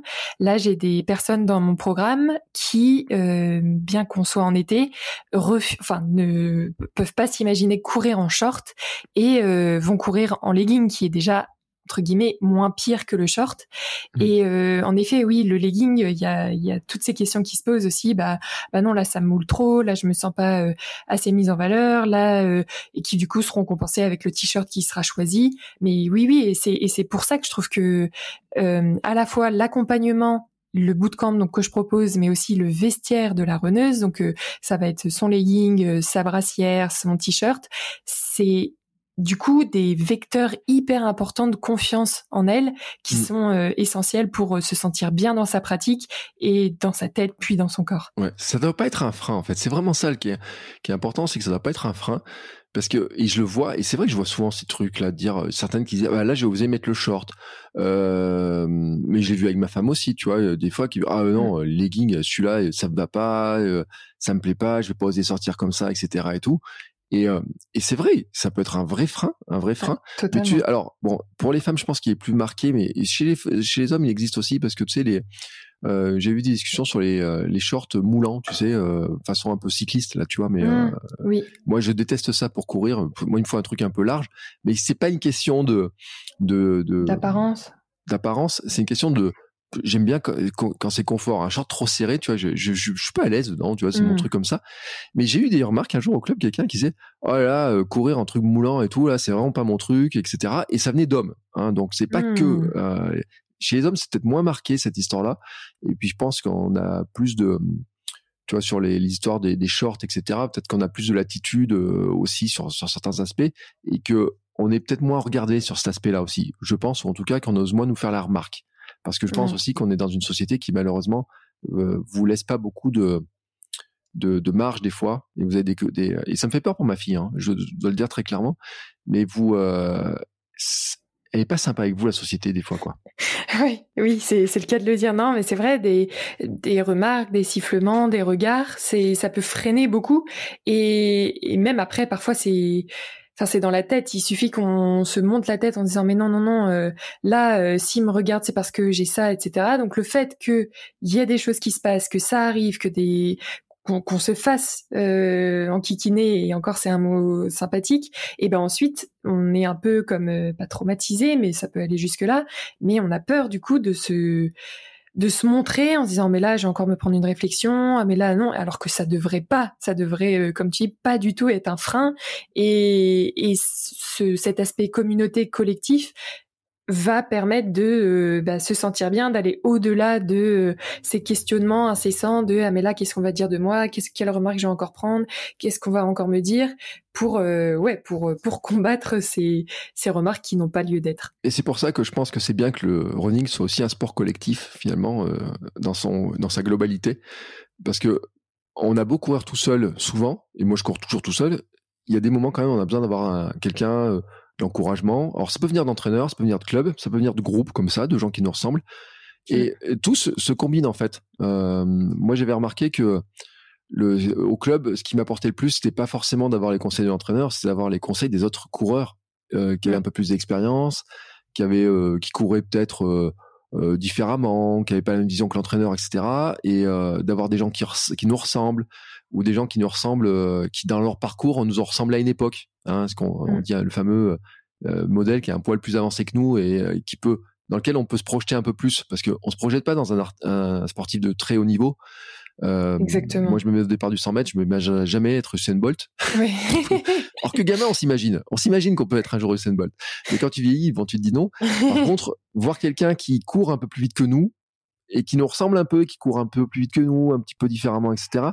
Là, on peut se projeter en disant, bah tiens, j'aimerais bien savoir comment il fait et je trouve que c'est ça qui est intéressant dans le collectif. Ah mais totalement. Et là encore, on peut faire un parallèle avec euh, l'entrepreneuriat, où tu vois, tout à l'heure, on discutait en off, c'est hyper intéressant de savoir euh, par quoi t'es passé, qu'est-ce que t'as fait, d'échanger euh, en... Bah ouais, échanger les propres chemins et on le retrouve dans le sport où c'est hyper intéressant d'avoir quelqu'un qui est qui a déjà fait quelques quelque chose qui te plaît et du coup de voir bah, par où il est passé, quelle galère il a pu avoir, les conseils qu'il a donné, sans que ce soit quelque chose qui te semble inaccessible ou quelque chose vers lequel tu dis oula mais là c'est un peu trop loin. Et c'est hyper riche en effet. Pour ça moi je dis qu'il faut euh, moi j'ai une tribu de mentors euh, que je n'ai jamais croisé ils sont, sont inaccessibles. Quoique des fois il y en a un ou deux je leur envoie un petit message sur Instagram pour voir si un jour je peux avoir une réponse. Euh, et puis il y a des mentors qui sont décédés tu vois qui font partie en fait de l'histoire en fait grosso modo. Qui sont même pas forcément dans le sport mais je pense que ce qui est intéressant c'est de, de se rappeler que il y a des gens qu'on peut admirer parce qu'ils ont fait et que c'est pas forcément que des grands champions. Et ça peut être, euh, moi je dis au club euh, quand je vois un gars qui a 60 ans courir avec sa fille, il était, alors sa fille a été championne de France de montagne, tu vois, de course de montagne, et que je me dis à 60 ans il arrive à, courir avec elle. Mais un jour, j'avais rigolé parce qu'un soir, un dimanche soir, dans, en hiver dans la rue, je vois une jeune fille qui court à toute vitesse et derrière tu vois un gars qui court à toute vitesse derrière elle et quelqu'un qui ne sait pas qui c'est peut se dire oh, punaise. Elle se fait courser. Vite vite il faut la sauver. Et euh, je me rappelle je montre ça à ma femme je dis ah bah tiens regarde euh, Constance voilà. Je dis regarde euh, je regarde la passer et je regarde son père il est juste derrière. Et c'est vrai que la scène tu sais, tu filmes ça, tu dis, oh, la pauvre petite jeune fille qui est en train de se faire courser par un vieux de 60 berges, etc. Mais en fait, c'est le père et la fille. Et j'avais, le mercredi, je le vois l'entraînement, je lui dis, mais, je dis, mais comment t'arrives à la suivre et tout? Je dis, je dis, écoute, moi, quand ma fille elle aura cet âge-là, si j'arrive à m'entraîner, et je dis, tu sais, franchement, je dis, je t'admire là-dessus. Je dis, parce que la santé que tu as à 60 ans d'arriver à courir avec mmh. ta fille à la vitesse à laquelle elle court, et toi, c'est pas un champion euh, très haut niveau, euh, bon, dans son catégorie, peut-être qu'il fait des podiums et j'en sais rien, quoi, et tout. Mais je trouve que te dire, mais comment, je lui dis, mais comment tu fais? à quoi tu carbures, mais comment tu fais? Et il m'a, tu vois, il a pris le temps de m'expliquer. Il m'a dit, bah, je fais ça, je m'entraîne comme ça, j'ai fait ça, mais tu sais, à une époque, euh, je savais pas courir. À une époque, je pouvais pas faire ça. Euh, moi, j'ai commencé à courir pour accompagner mes enfants quand ils allaient courir euh, au club. Ils ont voulu faire ça. Moi, je courais pas. J'ai commencé à les accompagner. Et là, d'un coup, tu te dis, d'accord. Si je me compare à la version de qu'il est maintenant, c'est inaccessible. Si par contre, je regarde le parcours par lequel il est passé et que je regarde ce qu'il était il y a, il y a 10, 15 ans, bah, effectivement, en fait, euh, son niveau d'il y a 10, 15 ans, c'est peut-être mon niveau de moi maintenant. Et, tu vois, ça m'a vachement aidé ça de d'avoir cette de relativiser c'est pour ça que je pense que c'est important d'avoir des communautés bienveillantes comme ça mmh, je suis tout à fait d'accord eh ben écoute puisqu'on est d'accord bon euh, n'empêche que euh, c'est ça fait partie aussi de la place. Et comme ça, tu vois, quand je parlais de l'ikigai du coureur, de la coureuse, etc., de se dire que bah, finalement, quand on aime courir, on a un rôle à partager, à jouer, tu vois, dans mm. chacun dans notre truc, et on peut aider les gens qui nous ressemblent un peu. On peut organiser, toi, comme toi tu le fais, parce que finalement, tu organises du lien entre des personnes. Euh, ça te permet en plus, euh, si tu arrives à faire ça régulièrement, bah, d'avoir des revenus, d'en vivre en partie. Alors après, euh, euh totalement ou pas, ça c'est euh, une question qu'on qui, euh, qui, qui reste pour toi, tu vois. Mais je veux dire que c'est c'est important, c'est bien aussi de trouver sa place en fait, tu vois alors je sais pas si on peut appeler ça une mission, c'est peut-être un peu grand mot, tu vois, mais je trouve que d'arriver à, marier ton plaisir de courir, plus de l'entrepreneuriat, plus le fait d'arriver à aider des gens, etc. Bah, c'est chouette. Mmh. carrément, ouais. Enfin voilà, moi, je me dis, euh, si on aime courir et qu'on arrive à partager des choses comme ça aux gens et d'aider les gens. Alors, je jour, j'avais une citation que j'ai perdue, donc je te la redonnerai pas comme ça, mais euh, qui disait l'esprit c'était un peu de dire que ta vie est réussie c'est d'arriver à changer un peu la vie d'une autre personne tu vois c'est mmh, oui tu vois un peu c'était un peu l'esprit et je me dis si t'arrives euh, et d'ailleurs une coach m'a fait la remarque en disant euh, qu'elle a aimé le truc je dis bah toi dans ton cas t'as dû en changer quand même pas mal de vie euh, dans ce truc là et je me dis quand même ça fait partie tu vois des des choses aussi qui euh, en tant que coureur qui peuvent donner aussi un sens tu vois euh, euh, à la course, etc. Je renvoie sur l'épisode de Kigai parce qu'en se disant, bah, finalement, en aidant moi aussi d'autres personnes à faire le parcours tel que je l'ai fait, et ben finalement, je me rends compte que je euh, je peux retransmettre aussi ce que j'ai appris par d'autres personnes. Tu vois, il y a ce passage de témoin. Et j'ai des invités euh, qui me l'ont dit, qui l'ont très bien expliqué. Et on n'a pas besoin d'être un champion pour le faire. Et je pense même que d'ailleurs que les champions sont parfois très mal placés pour le faire parce qu'en fait, ils se rendent pas compte des parcours des autres personnes. Mmh. Et euh, c'est pour ça que je voulais euh, aussi t'inviter parce que peut-être qu'il y a des gens, tu vois, qui qui voudraient aussi faire des activités, tu vois, qui osent pas. Et puis en fait, on peut se dire, bah, on peut faire plein de choses dans la course, dans le sport. certains, ça peut être j'ai vu l'autre jour quelqu'un qui organiser des courses, tu vois, c'est encore un autre truc. toi, tu parles de gamme de vêtements, tu parles de d'accompagner des femmes, etc. Je pense que on n'a même pas besoin de le faire dans le mode entrepreneurial, on peut le faire aussi dans le mode associatif, etc. Bon, il se trouve que nous, on a choisi l'entrepreneuriat parce que c'est aussi un mode de vie. Hein, c'est un choix de mode de vie, quoi. Mais d'ailleurs, pourquoi tu veux faire pourquoi tu veux être entrepreneuse? Pourquoi l'entrepreneuriat euh, en particulier? Ouais. Pourquoi pas le faire en, je sais pas, euh, par exemple, tu parlais tout à l'heure, tu avais fait chez Decathlon, etc. Pourquoi pas Pourquoi entrepreneuse et pas le faire en, en tant que salarié dans une autre société ou tu vois des, des trucs comme ça? Ouais, bah oui, c'est ce que je disais un peu au début. Moi, j'ai très vite, j'étais dans ce cette ambiance entrepreneuriale, tu vois, quand je suis allée chez Decathlon, euh, on était pionniers euh, en Irlande, on lançait le magasin là-bas, Decathlon n'existait pas encore. J'ai fait mon master 2 en école de commerce en entrepreneuriat. Euh, j'ai été dans une start-up qui était à, tout, à ses tout débuts, j'étais première salariée. je côtoie pas mal d'entrepreneurs. Donc en fait, je suis dans ce bain qui fait que j'avais trop envie de tester moi aussi l'aventure mm. entrepreneuriale. Et en tout cas pour le moment euh, je suis absolument pas déçue. Et, et c'est un peu ouais d'être capitaine de son bateau qui me plaît. Et, et là aussi de dire bah en fait euh, rien n'est impossible, vas-y. Et là encore, le collectif et la communauté qui comptent énormément, c'est que bah t'es pas seul. Et tu vois, bah cette rencontre, par exemple, euh, échanger avec toi, euh, c'est aussi parce que euh, j'ai pris ce tournant entrepreneurial qui fait qu'on a été en contact et on on a eu ce bel échange. Et ça arrive tous les jours et et ouais, je trouve ça, je trouve ça magique. Ouais, c'est la magie de la course. C'est aussi pour ça que je donne la parole aux entrepreneurs et que je, et justement, ce, cette, ce côté entrepreneur et puis le côté Made in France aussi qu'on avait abordé avec Beaumolet aussi parce que je regardais tout à l'heure leur pour ceux qui suivent un peu leur actualité l'autre jour tout à l'heure ils étaient en train de ils, montraient comment ils envoyaient les t-shirts euh, bah, dans leur coin hein, euh, eux-mêmes sans avoir de, de petites mains etc ils ont un boulot à côté pour arriver à, mmh. pouvoir euh, vivre de, de, leur entreprise. C'est c'est le parcours d'entrepreneur en fait parce que on voit les grandes marques mais on se rend pas compte hein, des, euh, des efforts qui sont faits par les, par les petits qui veulent se lancer, etc. Toi, tu es au tout début de ton aventure, quoi. Ah, ça, c'est sûr. C'est pas un long fleuve tranquille. Oui, oui, oui, oui, c'est ça. Moi, je l'ai connu dans le thé avec ma femme. On avait lancé une marque de thé à une époque.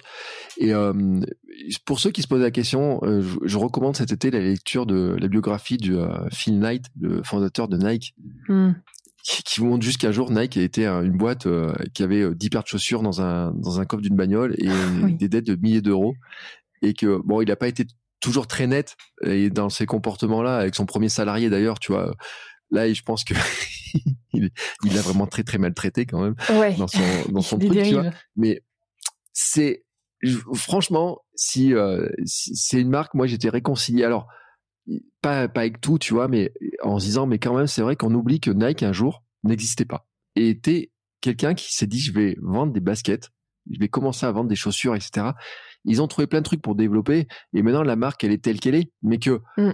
il y avait déjà Adidas en plus, tu vois, il y avait, il y avait Puma, il y avait euh, Asics, et, enfin les précurseurs, tu vois, il y avait Tiger et compagnie. Et euh, il faut se rappeler que aussi à l'époque, ils étaient des petits entrepreneurs, tout petits. Euh, il avait des dettes énormes, il avait euh, des chaussures, il sait pas quoi en faire, des trucs qui marchaient pas, des des trucs dingues. Et puis rencontre par rencontre, des petits bouts par petits bouts, eh ben il a réussi à faire à créer ce qui est Nike maintenant. Et en fait, les entrepreneurs que l'on voit maintenant là au quotidien, peut-être toi, peut-être, euh, je, parlais, je parlais de Beaumolet, mais je peux parler de, euh, de plein d'autres euh, qu'on a dans le domaine. Ben en fait, on n'a aucune idée, et toi non plus, tu n'as aucune idée finalement de ce que tu vas faire dans deux ans, trois ans, tu peux te projeter dessus, mais des marques qui vont se créer, etc. Et c'est aussi au départ qu'il faut encourager.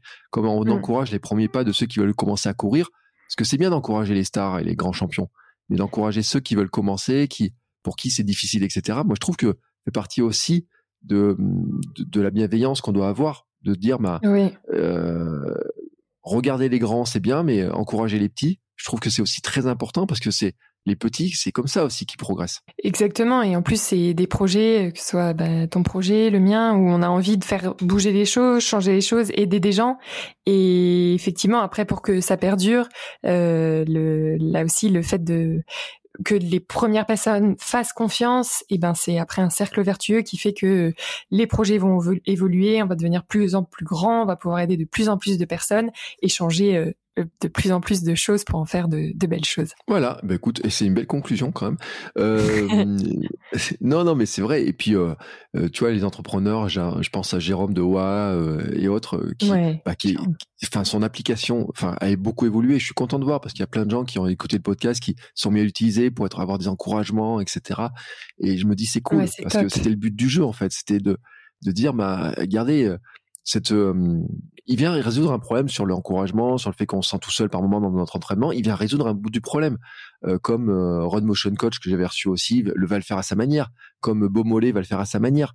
Et en fait, quand on regarde notre vie sportive, on a tous des soucis euh, pour gérer l'entraînement, pour gérer les chaussures, pour gérer. je pense à, à Gorilla dont je suis ambassadeur sur les lacets. Ouais, J'avais dit à Hélène, le jour où j'ai reçu son podcast, j'ai dit mais tu te rends pas compte, mais à quel point tes lacets m'ont changé ma, m'ont changé la vie. Et je le dis d'ailleurs à tel point, c'est que j'ai une paire de baskets qui est pas encore équipée avec les lacets, et euh, et quand je la regarde le matin, et je regarde l'autre paire qui est équipée avec les lacets Gorilla, et ben systématiquement le matin, je prends la paire avec les lacets Gorilla parce que il m'a, ça m'a résolu le problème, tu sais, même de faire mes lacets, de j'enfile la godage, parcourir, je sais que c'est tout bien réglé, tout, tout nickel. Ah, J'irai voir. C'est vrai que t'en parles bien, ça donne envie. Hein ouais, tu vois, ça paraît rien. Ouais, mais si tu veux, je te, donnerai le code ah, de réduction. mais ça paraît rien, mais n'empêche qu'elle a résolu un problème qui, pour euh, beaucoup de personnes, c'était moi, tu sais, le stress, même avant le début d'une course, je refaisais mes lacets deux fois, mmh, trois fois. je connais. J'avais peur que ça se défasse pendant les séances de, sur piste. Tu sais, c'est un truc qui m'arrive plus parce qu'avec les lacets, ça, eh ben, ça paraît pas, c'est un petit problème de résolu. Euh, comme euh, une paire de chaussettes peut le résoudre, comme un short, comme un legging peut le résoudre. Mm. Euh, il y a des problèmes qui sont plus faciles à résoudre que d'autres, hein, je pense. je pense que d'ailleurs te lancer dans la fabrication d'un legging, euh, ça doit pas être simple au niveau de la logistique, euh, de, euh, de trouver les matériaux, les usines pour fabriquer tout ça. Je pense que c'est un sacré parcours quand même. Hein. Ah ouais, c'est un autre univers et en plus pour faire les choses bien, pour euh, produire localement avec des matières qui seront des matières recyclées, donc pour avoir le moins d'impact possible sur la planète. C'est vrai que c'est bah c'est c'est tout un autre monde, un autre univers où on comprend que bah c'est lié à beaucoup beaucoup d'acteurs sont euh, sont imbriqués et c'est du coup c'est aussi hyper intéressant de comprendre comment marche le marché textile. Ça fait penser à notre matière à notre manière de consommer et de se dire bon peut-être qu'en effet je devrais voir si je peux pas acheter euh, moins mais acheter des produits plus cher, en avoir moins, mais de bonne qualité. Je sais d'où ils viennent parce que c'est des choses. Sinon, euh, enfin, il y a eu un reportage récemment euh, de Hugo Clément sur euh, comment été produit l'industrie de la fast fashion. C'est vrai que ça mm. fait peur et on se dit, bah, c'est aussi grâce à des boîtes comme ça que on des, des, de nouveaux projets, des startups, des projets comme j'ai envie de, de, de représenter et d'incarner, qu'on va pouvoir faire bouger les choses et les mentalités et qu'on ait un autre mode de consommation qui là en fait est, est plus du tout tenable. Ouais. Et puis ce qui est intéressant aussi dans ta démarche, c'est que finalement tu as par le biais de l'accompagnement que tu fais avec le bootcamp aussi, etc., avec l'accompagnement de ces, ces néo nouvelles coureuses, finalement, bah, c'est euh, c'est un truc vers lequel on va aller de plus en plus les entreprises parce qu'avant il y a des entreprises qui faisaient que du textile finalement. Euh, on parlait tout à l'heure des, des, grandes marques, etc., qui faisaient que du textile. Et euh, tu te rends compte quand même que bah c'est bien d'aider les clients plus globalement que juste leur fournir un t-shirt de temps en temps ou, je sais pas quoi, parce que bah tu les accompagnes plus en fait. Et cet accompagnement là, moi je pense que tu vois, le, c'est important le, le, textile, mais le fait de les accompagner sur leur premier pas, de les encourager, de leur, c'est, aussi ça qui change vraiment la donne, tu vois, par rapport à d'autres projets qui des mmh. fois, euh, euh tu avais des gens qui vendent des t-shirts mais qui se moquent à la limite. Alors tu parlais de l'environnement, mais qui se moquent aussi de qui va les mettre, comment ils vont se sentir avec, etc. Alors que là, tu as un, ensemble en fait en disant, bah, on, je vous aide plus globalement finalement à aller vers quelque chose que moi j'adore et je vous aide à aller vers ça aussi et on va le faire ensemble. Et je trouve, tu vois, cette démarche, je la trouve très intéressante. Euh, et on se rend compte que les beaucoup de marques font l'inverse euh, avec les plateformes d'entraînement. Euh, on peut penser au Nike Training Club, etc. Tu vois tous ces trucs-là où elles font un peu l'inverse, mais où finalement toi tu as une. Je trouve que la différence avec les petits entrepreneurs comme nous, c'est un peu l'âme, tu vois, où on est. Le créateur mmh. est beaucoup plus proche de la communauté parce que tout simplement, tu es toute seule dans ton truc, toi, presque. Oui, ouais, tout à fait. Ben, je suis contente que tu partages ce point de vue et c'est exactement ça. Je trouve que la dimension humaine est importante et que le partage de confiance va passer par l'apparence, mais aussi par l'accompagnement, le soutien et que du coup, ouais, cette approche globale, elle me, parle beaucoup et je vois qu'elle parle aussi à d'autres. Donc, euh, que l'aventure continue. Voilà, que l'aventure continue. Mais écoute, c'est tout ce que je peux te souhaiter. En tout cas, c'était un plaisir de discuter avec toi, d'avoir toute cette vision. Puis là, on voit qu'on a parlé de sport, d'entrepreneuriat, de presque de philosophie de vie, j'ai envie de dire. euh, mais c'est vrai. Et tout. Je ne pas demander pourquoi tu t'es installé à Biarritz euh, si c'était pour. Euh, Va falloir que tu me réinvites sur le podcast là. Ça ouais. ouais, tu sais, et moi je serais presque jaloux parce que, enfin, j'adore l'Auvergne, hein, mais euh, dans ma dans ma bucket list, j'ai quand même placé un truc, c'est de, de faire du surf. Et euh, ah. l'Auvergne pour faire du surf, c'est pas le bon truc, c'est pas le bon endroit. Et alors que tu vois les belles, ouais, les belles plages d'Anglette et compagnie, tu vois, il y a des endroits qui seraient plus adaptés pour mon projet. pour, mais on fera un regroupement d'entrepreneurs à, à Biarritz. Ouais, quand je ferai le hamster van tour, euh, on fera un épisode, euh, on fera un j'irai courir chez toi euh, avec toi, tu vois. Ah oui, c'est ça. C'est les belles foulées fois le hamster running club. Ça être, tu vois, il y a encore d'autres projets là on fera un crossover euh, collectif, mais en plus, je pense que nos, nos, communautés se ressemblent un peu dans l'esprit, en tout cas dans, dans une bonne partie. Euh, ce qu'on va maintenant pour euh, conclure, c'est de dire bah, où est-ce qu'on peut te suivre justement et où est-ce qu'on peut te soutenir, comment on peut voir ce que tu fais, comment on peut te contacter, comment on peut te t'encourager, euh, où est-ce qu'on peut ceux qui voudraient participer à ces bootcamps, à ces entraînements, à ces séances, qui je rappelle, hein, c'est des trucs à distance, hein, c'est t'es pas c'est pas une séance de coaching où tu les retrouves sur la piste. Hein. Non, c'est en fait c'est des audios euh, qui du coup c'est à raison de deux séances par semaine, des audios que j'ai enregistrés. Donc vous courez quand même avec ma voix, c'est comme si on courait ensemble mmh. euh, sur huit semaines et ensuite en fait une fois par semaine on a des lives où on se voit du coup en, direct. Donc on n'est pas euh, côte à côte, mais on est comme si on était tous ensemble sur là pour aborder des thématiques précises, qu'on partage nos nos questions, qu'il y ait des intervenants qui viennent et que et que du coup on, partage euh, tout plein de questions et que là encore on est une dose de motivation euh, hebdo et qu'on voit euh, nos têtes régulièrement. Voilà. Alors maintenant c'est le moment de placer les URL. Et donc du coup où me trouver. Euh. Je suis active sur LinkedIn, donc euh, Pauline Bouzom sur LinkedIn. J'ai une newsletter, euh, un, du coup que j'anime hebdomadaire de chaque semaine, euh, où je parle sport, santé, motivation, santé mentale aussi. là, je suis sur Substack. Le lien est sur mon LinkedIn et je le, je le mettrai, je le donnerai aussi à Bertrand pour qu'il le mette dans les notes de, de l'épisode. Je suis abonné en plus. Ah, ben donc tu lis euh, avec régularité tous mes mails, ça me fait plaisir. Euh, sur Instagram, euh, les belles foulées et euh, le, la description du bootcamp sur euh, lesbellesfoulées.com. Lesbellesfoulées.com. Et bien comme ça, tu vois, tout le monde aura les liens, etc. hop, et tu vois, et, bien sûr, tu m'enverras tous les liens, je partagerai tout ça. Vous allez retrouver tout ça dans les notes de l'épisode, bien entendu. Puis je vais dire en plus, c'est quand on cherche les belles foulées, on trouve assez facilement, on tombe les Substack et compagnie, on trouve assez vite. Il hein. n'y euh, a pas trop de ça, ça, ça cherche pas je trop suis assez unique, c'est ça. Ouais, voilà. Non, mais c'est vrai, le nom, il est, il est bien, bien trouvé, etc. Euh, et oui, je te disais, oui, je suis abonné à ta newsletter, donc. Euh, mais je m'étais fait la remarque que je me disais, mais ça, je me rappelais pas avoir reçu la dernière. Je me dis, ça fait un petit bout de temps, mais Bon. Non, c'est que sur Substack, en fait, donc euh, l'outil que j'utilise, là, je l'ai mis en pause où j'envoie du coup avec un autre outil là pour parler du bootcamp, le temps du lancement, et du coup, euh, c'est pour ça les les mails 100% euh, informatifs et dédiés à la newsletter reviennent en août. D'accord, voilà. Bon, c'est pour ça, tu vois. Je me disais, je me disais, ça faisait quelques temps. Mais c'est bien, tu as bien noté. T'as dû recevoir la série de mails sur le sur le lancement du bootcamp. Oui, je l'ai reçu. J'ai reçu. C'est pour ça d'ailleurs que je, peux, je, je sais très bien ce que tu as mis dedans, etc. je trouvais intéressant et que euh, je voulais. Euh, c'était intéressant le format aussi parce que euh, je le dis parce que c'est un format aussi que j'ai imaginé, que j'ai commencé à proposer dans le Hamster Running Club. Euh, plus axé autour de préparation de certaines courses, tu vois, de certains événements, etc.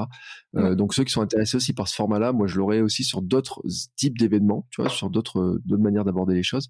Euh, et j'avais des gens qui étaient effectivement intéressés aussi hein, par par cette démarche-là, parce que je pense que ça correspond à aussi un besoin qu'on peut avoir de certaines personnes d'avoir de l'aide, etc. Et c'est notre manière aussi d'aborder finalement l'accompagnement qu'on peut faire à l'intérieur du de de la pratique sportive et que euh, on le voit dans l'entrepreneuriat. Euh, c'est plein de trucs qu'on voit dans l'entrepreneuriat, dans le marketing, dans plein de domaines et qu'on voit moins dans la course, et, mais qui correspond aussi à des besoins, je pense, de certaines personnes qui correspond pas à tous les besoins, mais qui va correspondre à certains besoins. Et euh, je pense que sur ce plan-là, c'est ce qui est, c'est ce qui est intéressant.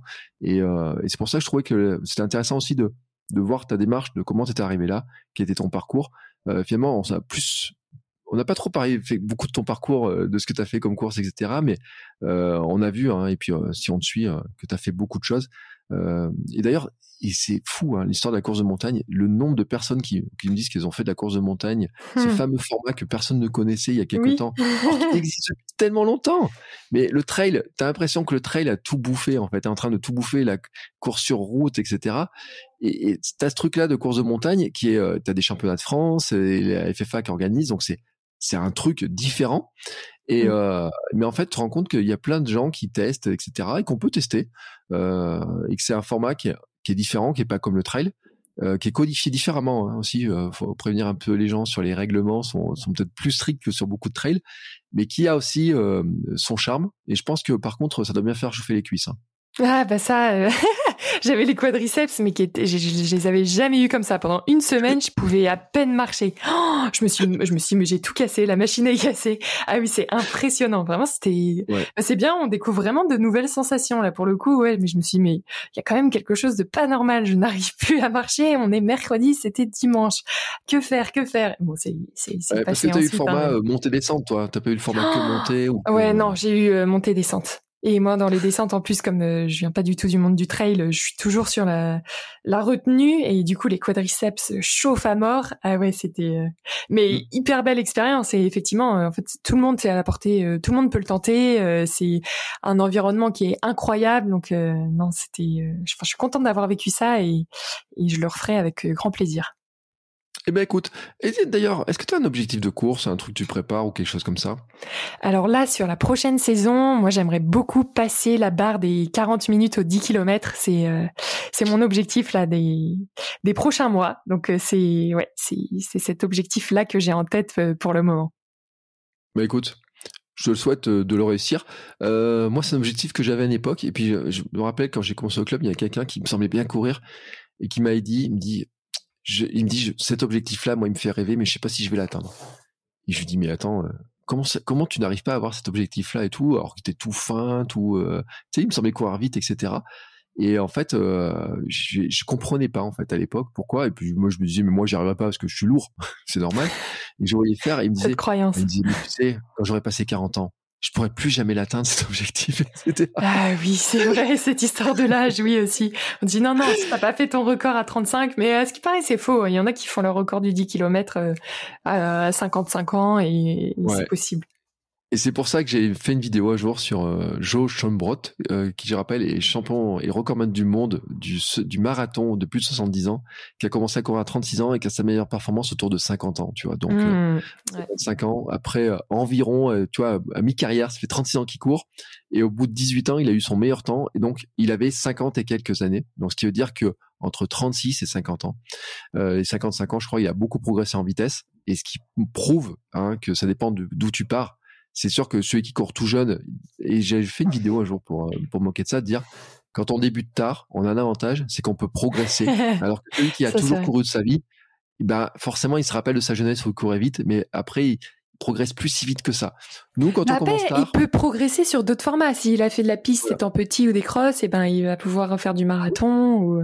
Mais effectivement, quand tu commences tard, mais sur la vitesse pure, euh, c'est vrai que si tu bats sur, euh, si tu cherches à battre toujours ton record personnel, c'est un peu plus compliqué. Alors que nous, quand tu commences à 36 berges ou 38 comme moi, bon, en amélioration, j'ai quand même, tu vois, un petit peu de marge, etc. Et je pense que c'est un bon argument qu'on peut donner, tu vois, aux gens qu'on accompagne, là, qui débutent comme ça, en disant, mais en fait, vous vous rendez pas compte la, la capacité de progrès que l'on a du simple fait qu'on mette des baskets et qu'on se remette à mettre euh, juste de l'activité, à remettre de l'activité dans sa vie. On a une, on se rend compte qu'en fait, on a un corps qu'on n'utilisait plus. Et euh, mmh. ça, c'est un truc, je pense qu'il y a un, vrai message à faire passer. Et j'ai beaucoup de retours et je pense que tu vas avoir beaucoup de retours dans ce sens-là, toi aussi. Oui, totalement. Et ben voilà. Et écoute, ce coup-là, c'est vraiment la conclusion. Je te remercie beaucoup, Pauline. Non, mais c'est passionnant de parler de tous ces sujets-là parce que c'est, moi, je suis convaincu qu'en fait, on a besoin de ça et que comme la société évolue, on a besoin de bouger plus. On a besoin pour notre santé, pour notre avenir, pour notre mental, pour notre physique, etc. Que on doit bouger plus et que quand on peut aider les gens à le faire, parce que nous on a on l'a fait, on a on a avancé là-dedans, bah c'est aussi euh, jouer notre rôle, tu vois, dans notre place. Et l'entrepreneur, en fait, on dit souvent qu'il essaye de changer euh, ou d'aider la vie des gens, des autres gens, en fait. Hein. À son euh, échelle, oui, tout à fait. À notre échelle. Et que je pense que c'est ça aussi qu'on fabrique au fur et à mesure et que, sur lequel on travaille, à la fois en s'entraînant sur le sport, mais aussi en entreprenant et en s'entraînant sur la partie entrepreneuriale. Donc je te souhaite, en tout cas, euh, tous mes voeux de réussite, hein, que ça marche bien. Euh, et puis, bien sûr, euh, quand, on, quand tes modèles sortiront, n'hésite pas à m'envoyer un petit message, on partagera ça à tout le monde. Bah avec grand plaisir, on restera en, contact, j'en suis, j'en suis sûr, Bertrand. Donc, je, je te donnerai de mes nouvelles très, très régulièrement. Eh ben, écoute, sur ce, ces belles paroles. Pauline, je mets tous les liens pour qu'on te suive, pour qu'on puisse voir ce que tu fais, pour t'encourager euh, sur tous les aspects. Et puis, bah écoutez, nous on se retrouve la semaine prochaine avec un nouvel invité. Oui, un nouvel invité. Je sais que c'est un homme, ce coup-là. Euh, je crois qu'on d'ailleurs on va parler un peu, un peu de la notion d'entrepreneuriat, de changement de vie, etc. Tu vois, d'après les thématiques un petit peu. Euh, mmh. de comment la course un peu peut changer nos vies aux uns et aux autres. Euh, pas forcément aux mêmes âges, hein, parce que euh, on n'est pas dans les mêmes âges. Toi, tu es jeune par rapport à moi, tu vois, par rapport à, à lui, je pense. Oui, je pense, oui, quand même. Mais je pense que c'est aussi notre manière aussi, qu'on est aussi dans la notion de, bah, finalement, courir. On pense que c'est juste courir, mais ça nous change beaucoup de choses dans notre vie. Et c'est pas pour euh, pour dire comme euh, c'était Zatopek qui disait que courir un marathon ça changeait la vie, mais courir tout simplement, se remettre à faire du sport, je pense que ça change vraiment le, notre réflexion sur ce qu'on fait de notre vie en fait. Et ah c'est bah un peu sûr. Merci beaucoup Pauline, à bientôt. Merci à toi Bertrand, salut.